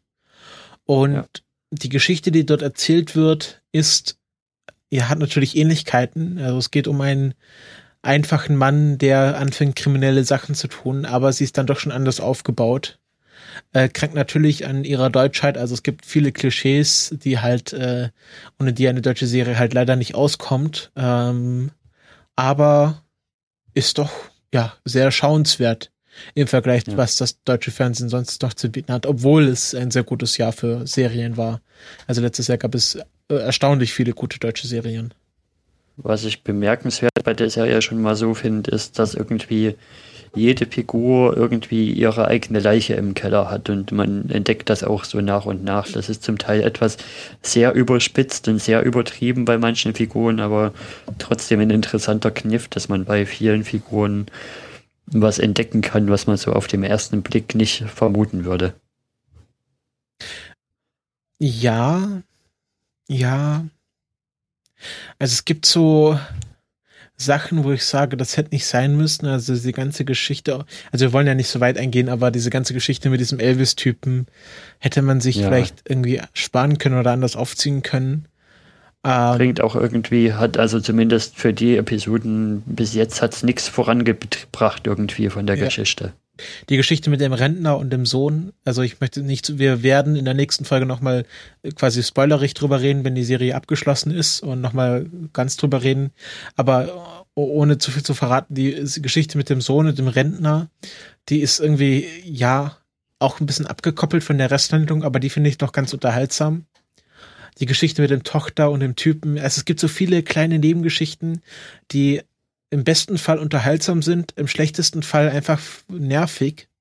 Und äh, ja. ich verstehe nicht, ob die Angst hatten, dass die Haupthandlung sich nicht genug trägt oder dass, dass da, dass das nicht genug fesselt und dass sie so viele kleine Nebenschauplätze aufgemacht haben, weil es ist, wirkt so ein bisschen, als hätten sie nicht so richtig Vertrauen in ihr eigenes Drehbuch gehabt. Und die Hauptgeschichte ist ja interessant und sehr spannend. Ja. Obwohl mich die Nebenabbiegungen auch überhaupt nicht stören. Also, ja, wenn ich das jetzt mit der ersten Staffel Breaking Bad vergleiche, die ja auch zum Teil sehr langatmig sogar noch war, also dann das hat zumindest schon immer Zug. Also da ist jetzt nichts irgendwie, wo ich sage, das ist aber langatmig. Das hätten sie jetzt irgendwie strafen können. Ja, was ich noch eine sehr komische äh, Stilwahl finde, ist diese Vorblicke. Also da gibt es immer so, so kurze Abschnitte, wo so einzelne Szenen gezeigt werden, die offensichtlich in der Zukunft spielen. Und es werden immer die gleichen Szenen wiederholt. Und ich verstehe nicht ganz, was das soll. Naja, also sie haben ja dann schon angefangen, Szenen rauszunehmen. In den Episoden, wo dann gewisse Sachen aus den Szenen aufgeklärt werden, die kommen ja dann später nicht mehr.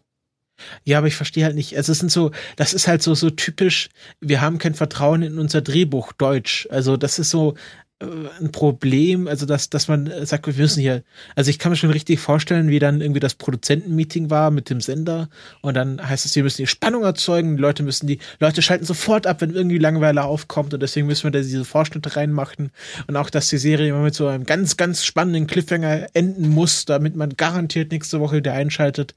Also da ist so viel überspitzte Spannungsmache drin, äh, was einfach offensichtlich nur dazu da ist, um den äh, Zuschauer dran zu halten und was eine Denke von irgendwie 1990 ist, als die Serie, ja, als TV-Serie noch nicht so diese Qualität hatten, den sie äh, heute haben. Und das, das stört mich halt sehr stark an der Serie. Aber ja, trotzdem finde ich sie gut. Es sind halt nur so kleine Probleme, die ich generell habe.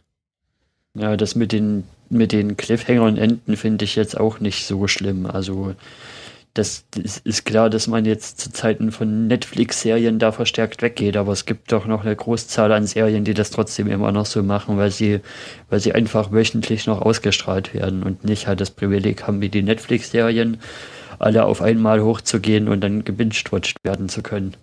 Ja, aber das kann man ja auch bei, also ich, ich verstehe halt nicht, warum die immer noch auf diese, also ich, ich weiß halt nicht, wie die, auch wie die Einschaltquoten sind, aber es ist auch dieses, dass man keinen Mut hat. Also es ist auch nur irgendwie sechs Folgen und ob es eine zweite Staffel geht, ist auch noch nicht beschlossen. Also dass man auch nicht, also man hat, ich habe das Gefühl, niemand hat Vertrauen in, in solche Serien. Das ist immer nur eine, wir machen nur eine Miniserie oder müssen immer Spannung erzeugen. Wir können nicht mal sechs Folgen laufen lassen und die Leute müssen halt schauen, wie es sich entwickelt, sondern immer jede Folge muss sich neu beweisen. Und das stört mich halt nicht an dieser Serie speziell, sondern generell an diese Art, wie man an Serien rangeht oder an, an das deutsche Fernsehen rangeht, dass man einfach keinen Mut mehr hat, mal eine komplette ja. Staffel in Auftrag zu geben und schauen, wie es sich entwickelt, sondern sofort, ähm, äh, sofort irgendwie abgesetzt wird, wenn es mal eine Folge schlecht läuft. Also überspitzt ja, gesagt. Das ist das ist generell ein Problem bei den öffentlich-rechtlichen mit so Shows und Sendungen, das stimmt. Ja. Da gab es ja auch jetzt im letzten Jahr war das, glaube ich, mit diesem Format von Neff Lloyd, was glaube ich zwei Folgen oder sowas war und dann haben sie es wieder abgesetzt. Also die hatten sie ja, ja nicht abgesetzt. vorher zwei Folgen gegeben. genau man muss dem, man muss solchen Sachen halt auch manchmal langsam mal Zeit geben, sich zu entwickeln erstmal. Ja. Also ich möchte das amerikanische oder das britische Fernsehen auch jetzt nicht da irgendwie drüber stellen. Also die sind teilweise genauso schlimm, aber ich, ich würde mir generell wünschen, wenn man solchen Machern, die eine gute Idee haben, die also offensichtlich, also ich, ich sag ja, morgen höre ich auf, ist eine gute Serie. Aber sie wird halt irgendwie klein gehalten Oh, oh, ich kann, ich weiß nicht genau, wie ich wie das richtig beschreiben soll. Es wird einfach so viel draufgepackt auf eine ursprünglich gute Idee, um, wenn man denkt, man muss den Zuschauer dranhalten oder man, man denkt, das muss halt so sein, dass, dass eine gute Idee verwässert wird.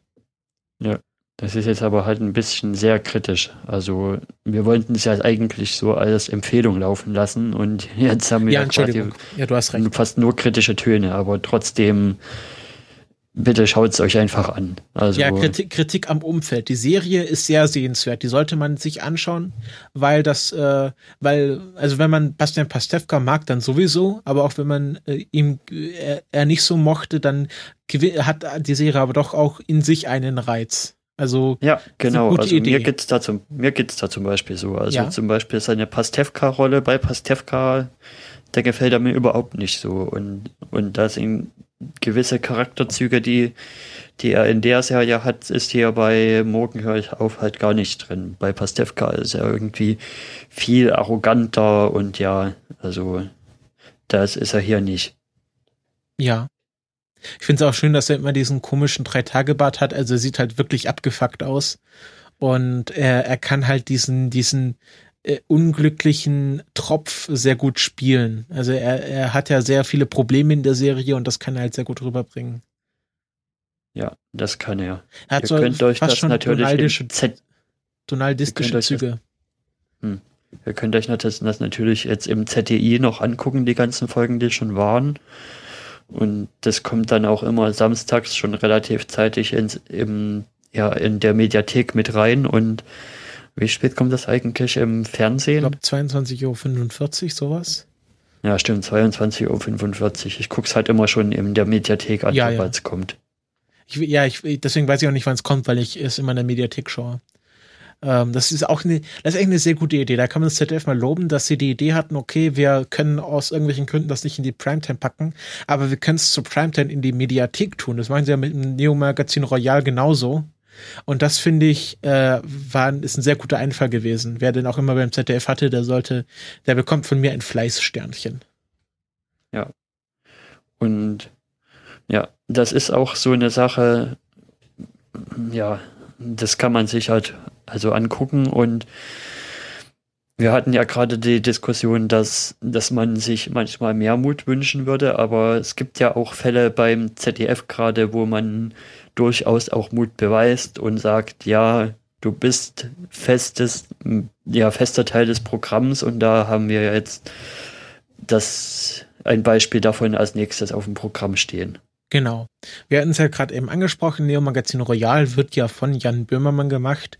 Und wer Jan Böhmermann so wie ich auf allen Kanälen verfolgt, der weiß, dass er auch einen Radiosendung Schrägstrich Laber Podcast bei Radio 1 hat, mit zusammen mit Oliver Mark Schulz. Heißt sanft und sorgfältig. Und ähm, ja, aus, aus diesem Podcast heraus gibt es jetzt eine Talksendung bei äh, ZDF Neo, ähm, die rein zufällig natürlich sehr starke Anlehnung an Roche und Böhmermann hat. Ähm, ist, äh, ja genau, also äh, ist wie Roche und Böhmermann ein Tisch in einem schwarzen Raum, eine Lampe drüber und dann sitzen äh, sechs Leute drumherum, zwei Moderatoren, vier Gäste, äh, altbackene Mikros, Whisky, man darf rauchen und das war's und dann reden die. Ja. Und, es gibt sehr schöne Einspieler von Sibylle Berg. Ja, das ist, das ist mal was, wo ich, also ich, ich, ich bin, ähm, also der, wie heißt er? Äh, genau, Cohn. William Cohn hat ja auch bei Roshan Böhmermann angefangen. Also diese Zusammenarbeit zwischen Böhmermann und Cohn äh, stand ja durch Roshan Böhmermann. Ja. Und ich bin mittlerweile dem William Cohn etwas überdrüssig, weil man ihn halt schon so oft gesehen hat. Also jetzt ständig bei Neo Magazin, Neo Magazin Royal, also man kennt ihn einfach. Und da fand ich sehr erfrischend, dass mal mit Sibylle Berg eine neue Art des Sidekicks oder des Einspielers äh, dazugekommen ist. Weil, ähm, wie schon bei Ro äh, Roshan Böhmermann hat jeder Gast einen eigenen Einspieler. Und das ist diesmal äh, kein Einspielerfilm, sondern einfach ein Off-Text, der quasi gesprochen wird, von Sil gesprochen und geschrieben von Sibylle Berg, der Autorin. Und die schreibt immer sehr pointierte, auch äh, oft kritische, sehr, ja, so versteckt äh, äh kritische Texte zu jedem Gast. Und trägt dann in dieser, ja, Sibylle Berg Stimme vor. Und das ist immer sehr interessant, was äh, zu, zu hören, was Sibylle Berg über diesen Gast schreibt weil das äh, in, in 40 Sekunden eine ganz äh, ganze Lebensgeschichte erzählt. Und äh, das ist mhm. wirklich eine, also da erkennt man, dass Sibylle Berg eine geniale Autorin ist, die einen sehr guten äh, Menschenbeobachtungssinn hat und sehr gut Menschen erkennen kann. Also diese Sibylle Berg-Texte sind jedes Mal ein Highlight. Ich finde aber auch die Neuerung gut, dass sie das nicht mehr so machen mit, ja, wir spielen lustige Bildchen dazu ein, sondern hier Kamera aufs Gesicht vom, von der besprochenen Person und mit, ja, wie reagieren die jetzt da drauf, wie, weil die hören das ja da auch zum ersten Mal und das finde ich schon interessant. Ja. Also, äh, das ist eine sehr schöne Neuerung. Und der Rest ist halt, wenn man Russian Böhmermann gesehen hat, gleich. Sie haben jedes, auch jede Folge irgendwie ein anderes Gimmick. Ähm, letzte Folge war es so, dass jeder Gast konnte sich drei Minuten in die Auszeit setzen, wenn er sagt, ich habe keinen Bock mehr. Dann gab es so eine Eieruhr, die konnte auf drei Minuten stellen und dann gab es vier Promis hinter einer Schattenwand, die dann äh, quasi den äh, Gast für drei Minuten ersetzt haben. Da war Oli P. dabei und ähm, äh, Janine Michaelsen, und auch die Moderatoren konnten einen Gast für drei Minuten rausschicken. Und so haben sie halt für jede Folge ein anderes Gimmick. Eine Folge war, dass es so UNO-Karten gab und dann konnte man, hat nicht so richtig funktioniert, aber ich fand die Idee lustig, wenn man sagt, okay, ähm, das, was ich gerade eben gesagt habe, das soll lieber rausgeschnitten werden, kann man die UNO-Karte spielen und dann wurden die zwei Minuten davor einfach rausgeschnitten. Ja. Oder man konnte es auch wieder, ein anderer Gast konnte dann sagen, naja, ich will doch lieber, dass das drinne bleibt, das ist interessant genug und dann konnte der die Plus-1-Karte spielen, die das wieder ausgeglichen hat. Ja, aber man hatte halt nur jeweils eine Plus-1 und eine Plus-Minus-Karte. Also ja. eine Minus-1-Karte und wenn die halt weg waren, waren sie halt weg. Hm. Genau, und die haben die alle am Anfang weggeschmissen. Ja, weil sie halt irgendwie einen Gag gemacht haben, okay, schauen wir erstmal die erste Minute raus und dann haben gleich alle ihre Karten gespielt und dann waren, es hat nicht so wirklich funktioniert, aber ich fand es eine gute Idee. Ja. Was sich für mich schon ein bisschen so als Muster jetzt durchzieht bei Schulz und Böhmermann, also Roche und Böhmermann hatte ich jetzt nicht so viel gesehen, da kann ich jetzt nicht so viel dazu sagen, aber bei Schulz und Böhmermann fällt mir auf, dass der Böhmi irgendwie jedes Mal sich einen rauspickt, wo er dann sich drauf einschießt. Also in der einen Folge mit der Grün, wo er sich dann so gegen die Kirsche in Rage geredet hat. Und jetzt wieder mit dem langen Tünn, wo er auch so einiges angemahnt hat. Also das scheint irgendwie in jeder Folge sowas mit drin zu sein. Ja, aber ich finde es auch ganz gut. Also gerade diese Kirchengeschichte fand ich mal sehr interessant. Dass er da auch sehr emotional dabei war, das hätte ich gar nicht von ihm gedacht, aber war sehr interessant. Ja. Also zwei gute Sachen auf dem ZDF. Äh, einmal morgen höre ich auf, schauen, Schulz und Böhmermann, schauen mit Vorbehalt, äh, wenn man die beiden Moderatoren nicht mag, wo es ja einige gibt, die die gar nicht abkönnen, dann sollte man das nicht schauen. Dann äh, doch lieber nur morgen höre ich auf. Aber wenn man die beiden mag, dann hat man es wahrscheinlich schon eh gesehen und alle anderen spielen Probe. Kommen wir ja, zum nächsten Thema. Ja, äh, Erik. Da, da hatte ich mir gerade so eine schöne Überleitung zurechtgelegt. Dann mach die doch mal. Ja, Schulz und Böhmermann, die machen ja auch Podcasts, so sanft und sorgfältig. Und das ist ja schon fast ein Qualitätspodcast. Aber jetzt haben wir quasi den ersten richtigen Qualitätspodcast in Deutschland. Talk Dirty to Me. Genau, Talk Mit Sebi und René. Genau. Was ist denn das? Das ist eine tägliche Morning Show mit, ja, mit dem Sebi und dem René, den den kennen vielleicht auch, die kennen vielleicht auch einige von unseren Hörern schon von unserem äh, Schlag den Rabrei Live Special und die haben sich da halt, ich glaube auch, das ist mit einer der Ansatzpunkte, dass sie sich zusammengefunden haben und halt gemerkt haben, oh, das ist ganz cool mit uns und ja, lass uns halt mal zusammen einen Podcast machen und jetzt machen sie jeden Morgen, setzen sie sich um fünf oder sowas. Also höllisch früh zusammen, nehmen das auf und schmeißen es dann direkt ins Internet, 30 Minuten lang, quasi ein halber Richter und ja, gute Unterhaltung. Ja. Also jeden Morgen um 6 Uhr geht die Folge online. Die wurde davor aufgezeichnet, also nicht voraufgezeichnet, sondern treffen sich irgendwie um 5.30 Uhr, zeichnen die Folge auf, laden die dann hoch äh, um 6 und äh, ist sehr schön animiert auch zum frühen Aufstehen, hat mir sehr geholfen, dass man sagt, okay, äh, als Student, wenn man irgendwie erst um 12 Uni hat, nicht so lange im Bett liegen bleiben, sondern um 6 die Folge hören, damit man um 6.30 Uhr das erste Kommentar da lassen kann und äh, erste schreiben darf. Ähm, und ist halt was anderes. Also es gibt ja schon einige tägliche Morning-Sendungen in, Podcasts. Also ich sag mal, 2016 ist das Jahr des Morning-Podcasts. Ähm, es gibt ja den Explika Explikator, den ja wahrscheinlich die meisten von euch kennen, der auch immer ja schon nachts veröffentlicht und angezählt ähm, der schon was ähnliches macht. Ähm, und ich finde, äh, Talk 30 to Me ist so die, das Morning Radio, wenn man morgens nicht noch nicht, nicht gleich so mit äh, Kultur und intellektuellen Podcast zugeknallt werden möchte, sondern so ein bisschen Quatsch am Morgen haben möchte, dann äh, oder einfach alles hören. Wenn man morgens mehr Zeit hat, einfach erst Talk 30 to Me, dann angezählt, dann Explikator oder andere Reihenfolge. Dann hat man so gut zwei Stunden voll und hat schön gefrühstückt und irgendwie einen Kaffee getrunken. Und dann kann der Tag beginnen. Also finde ich sehr schön, auch generell diesen Trend. Äh, Talk ja. 30 to Me in, insbesondere, weil ich die beiden sehr mag.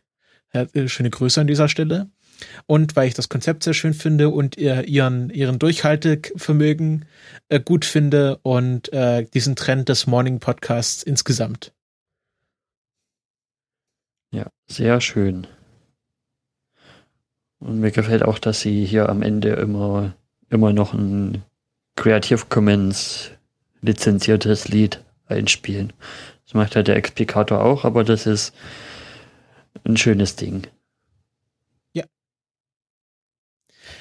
Das war Talk 30 to Me mit Silvia und René.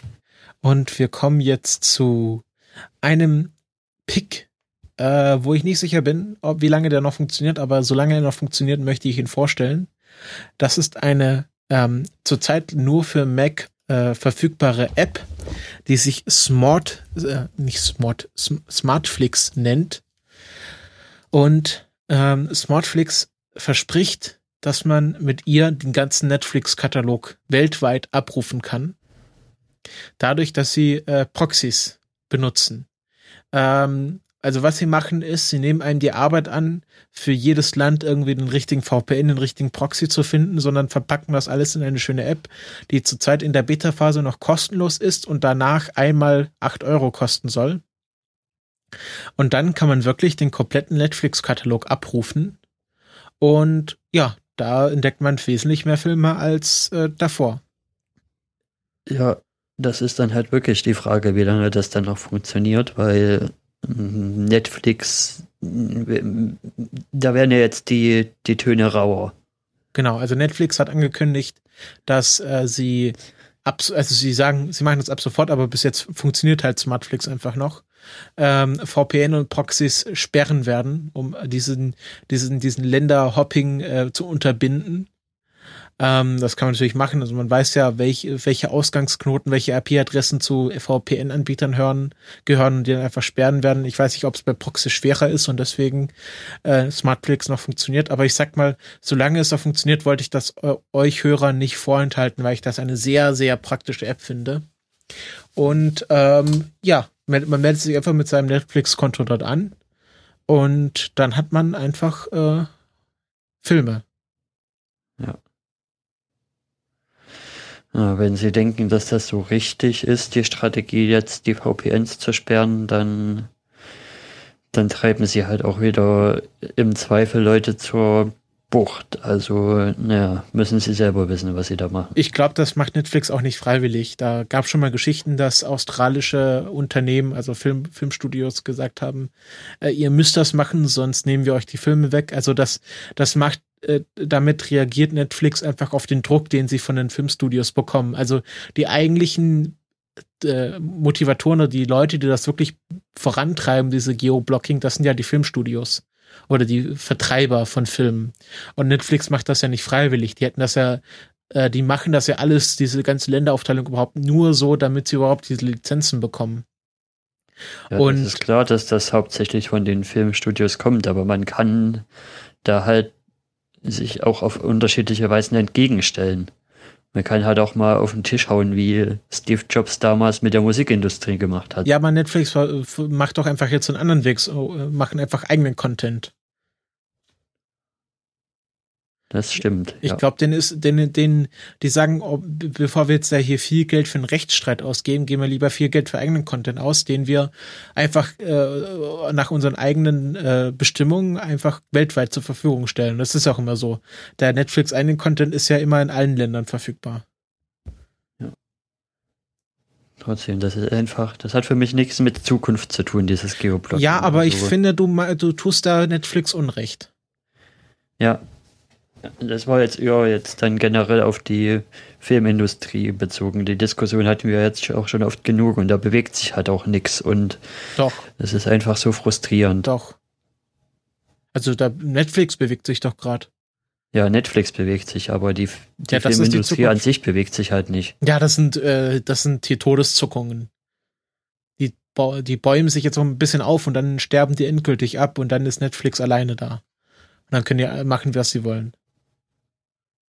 Also ich würde das jetzt nicht so kritisch sehen. Netflix macht viel eigenen Content und da wächst ja auch der eigene Content immer weiter an und alles, ja. was sie selber machen, ist weltweit verfügbar und irgendwann entweder knicken die Studios ein oder sie sterben. Also so sehe ich das. Hollywood wird nicht sterben, das glaube ich nicht. Ja, dann, also nicht Hollywood an sich, aber die Filmstudios, die sich halt dran festhalten. Hm. Mal sehen ja, also so sehe ich das. Also, und ich, daran, dass, dass jetzt Smartflix immer noch funktioniert, irgendwie zwei, drei Wochen nach der Ankündigung, heißt ja, dass die wahrscheinlich jetzt mal große Töne gespuckt haben, aber so in der Umsetzung Dienst nach Vorschrift machen. Ja. Also ich hoffe, dass, dass das bei Netflix irgendwie, ja, ja, das, das ist auf unserer To-Do-List ganz weit unten. Aber wir haben eine Pressemeldung rausgehauen. Das könnt ihr jetzt hier mal verteilen. Also ich glaube, so läuft das. Ja, das kann natürlich auch sein. Also so hoffe ich. Also ich, ich bin jetzt einfach mal äh, in, in favor, also positiv gegenüber Netflix eingestellt. Weil ich glaube, dass die ja schon die richtige Idee generell haben, wie es mit der Filmindustrie weitergeht. Ja. Oder mit der TV-Industrie generell. Ähm, das war kurz Matrix, also solange es so funktioniert und es tut es noch einwandfrei, kann man sich das gerne holen. Bis jetzt muss man auch kein Geld ausgeben, also man hat da keine Risiken oder keine Investitionen. Und wir kommen zum letzten Pick. Äh, wer wo, wo wir doch, also ich war jetzt Netflix sehr positiv gegenüber eingestellt, aber wer mich in letzter Zeit gar nicht positiv gegenüber eingestellt habe oder genauer genommen in der letzten äh, Kulturspezialfolge zu Dr. Who gar nicht positiv gegenüber eingestellt war, war Stephen Moffat. Und das hat er gehört. Er hört anscheinend die Kulturpessimisten, hat gedacht, okay, wenn der Christopher nicht mich mehr, nicht mich nicht mehr mag, dann höre ich jetzt auf. Und äh, deswegen hat er angekündigt, dass er ähm, Ende 2017 äh, als Showrunner von Doctor Who aufhören wird. Und es wird auch 2016 keine Doctor Who Staffel geben. Hm. Ähm, und sein Nachfolger wird Chris Chibnall sein. Ähm, der ist schon sehr lange bei Doctor Who dabei, also schon so unter Russell T. Davis.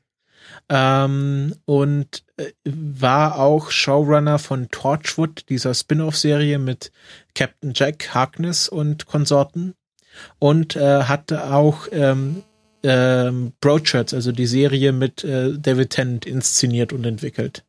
Also er ist durchaus bekannt und äh, von dem, was er bisher gemacht hat, äh, stehe ich auch erstmal positiv gegenüber. Natürlich muss es sich jetzt erstmal beweisen.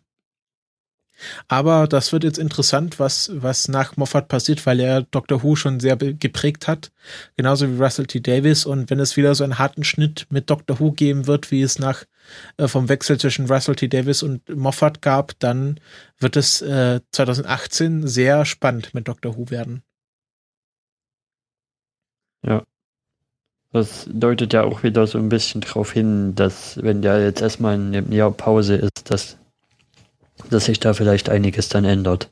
Ja, das, das kann auch so sein. Also das war ja schon nach dem Wechsel von Russell T. Davis zu Moffat war ja auch ein Jahr, wo es quasi bloß Specials gab, ein paar mehr und sonst nichts. Ja. Und Moffat hat auch gesagt, die Staffel 2017 wird auch etwas Besonderes, was auch immer das sein mag. Achso, 2017 macht er noch eine Staffel oder was? Ja, genau. 2017 macht er die letzte Staffel und dann gibt er die Showrunnerschaft ab.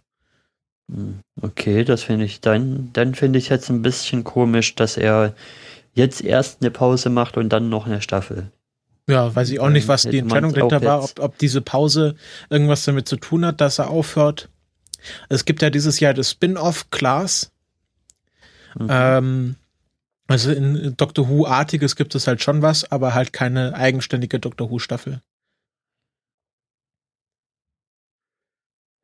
Okay, und hat der Neue schon mal was gemacht? Irgendwie eine Einzelepisode oder so? Ja, ja, hat er gemacht. Ähm, die einzige, wo, also eine, die ich empfehlen kann, ist Power of the Free. Das ist die Folge, ähm, wo der, wo diese ganzen schwarzen Würfel auf der Erde auftauchen und der Doktor bei Rory und Amy einzieht, um diese schwarzen Würfel zu beobachten. Und ja, dann passiert was, was ich nicht spoilern möchte. Und das fand ich eine sehr gute Episode. Also wenn das äh, der Standard ist, den wir von Chris Chibnall erwarten können, dann bin ich sehr gespannt. Und ich bin auch gespannt, ob, äh, ob Peter Capaldi dann äh, über Moffat hinaus bleibt, weil der Wechsel von David Tennant zu Matt Smith hat sich auch zu dem Zeitpunkt vollzogen. Und äh, ja, und äh, Peter Capaldi war ja der, der, Wunschkandidat als Doktor von Stephen Moffat. Und ich bin mal mhm. gespannt, ob der dann auch bleibt. Oder ob wir dann 2018 auch einen neuen Doktor bekommen.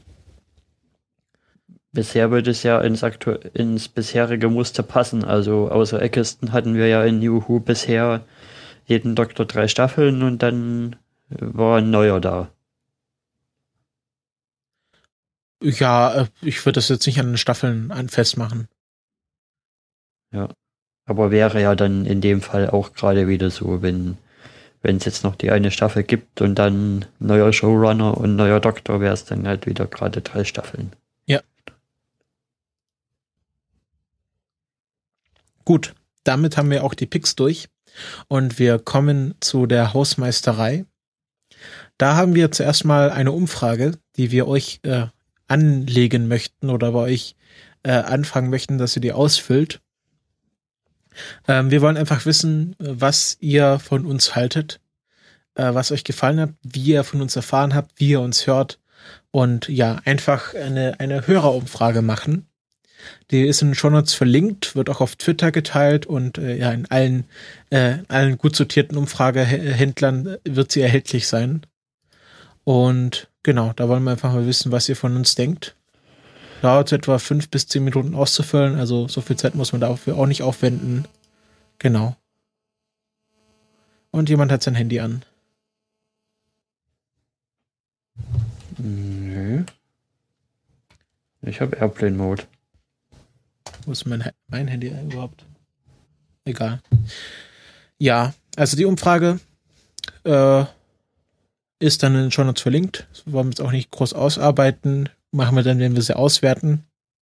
Wir wollen einfach mal wissen, wer ihr denn so seid und was, was ihr denn so denkt über unseren Podcast. Ja, und jetzt, Erik, was haben wir denn noch für Aufrufe an die Hörerschaft?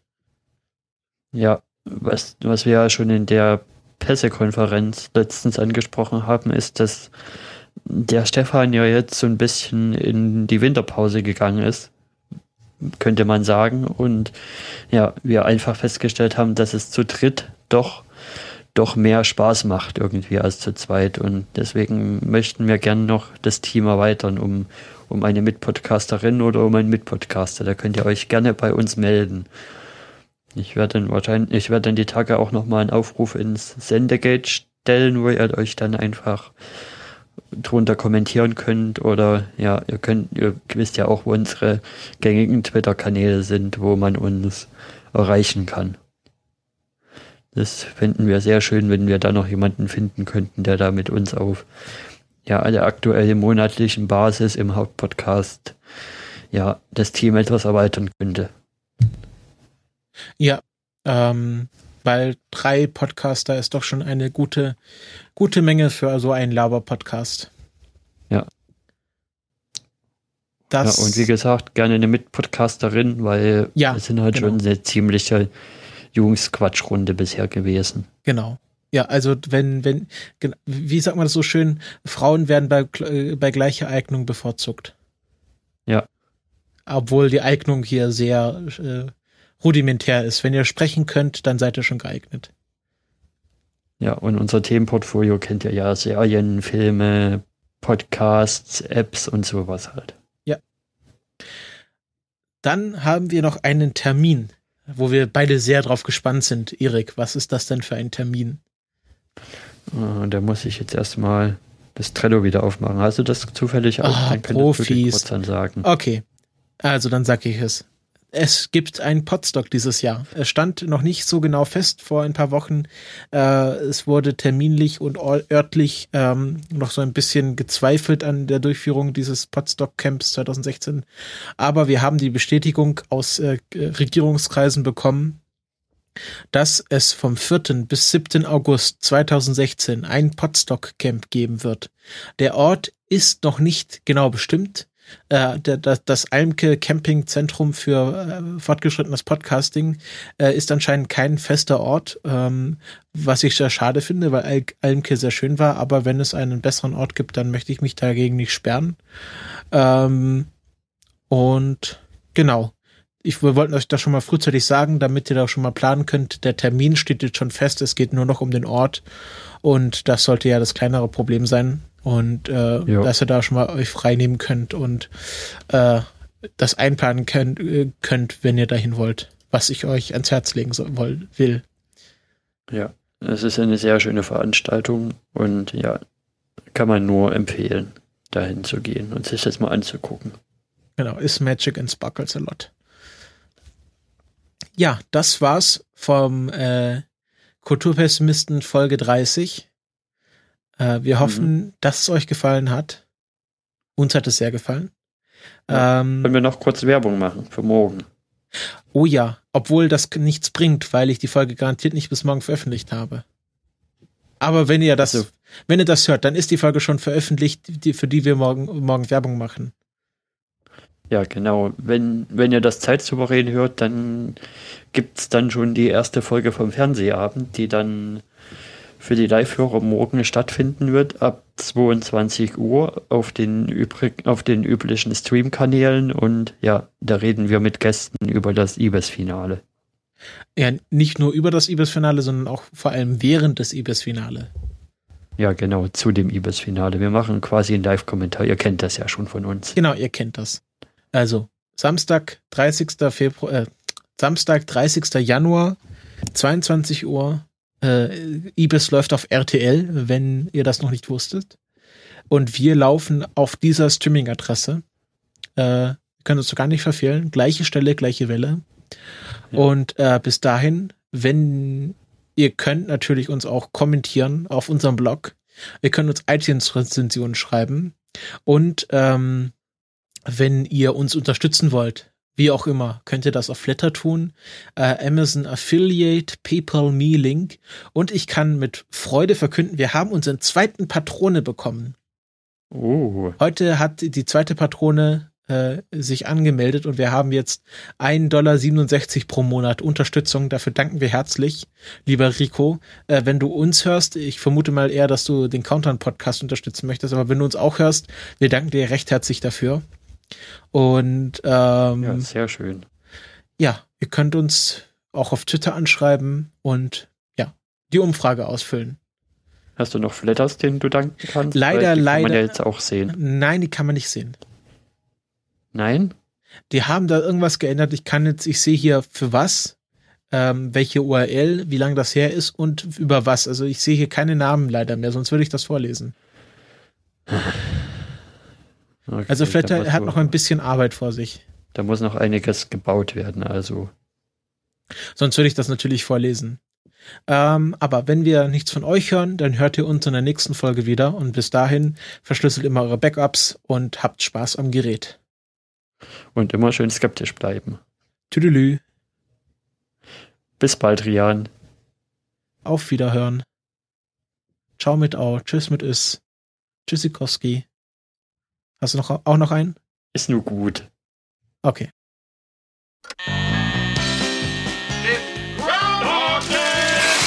Groundhog time. A thousand people freezing their butts off waiting to worship a rat.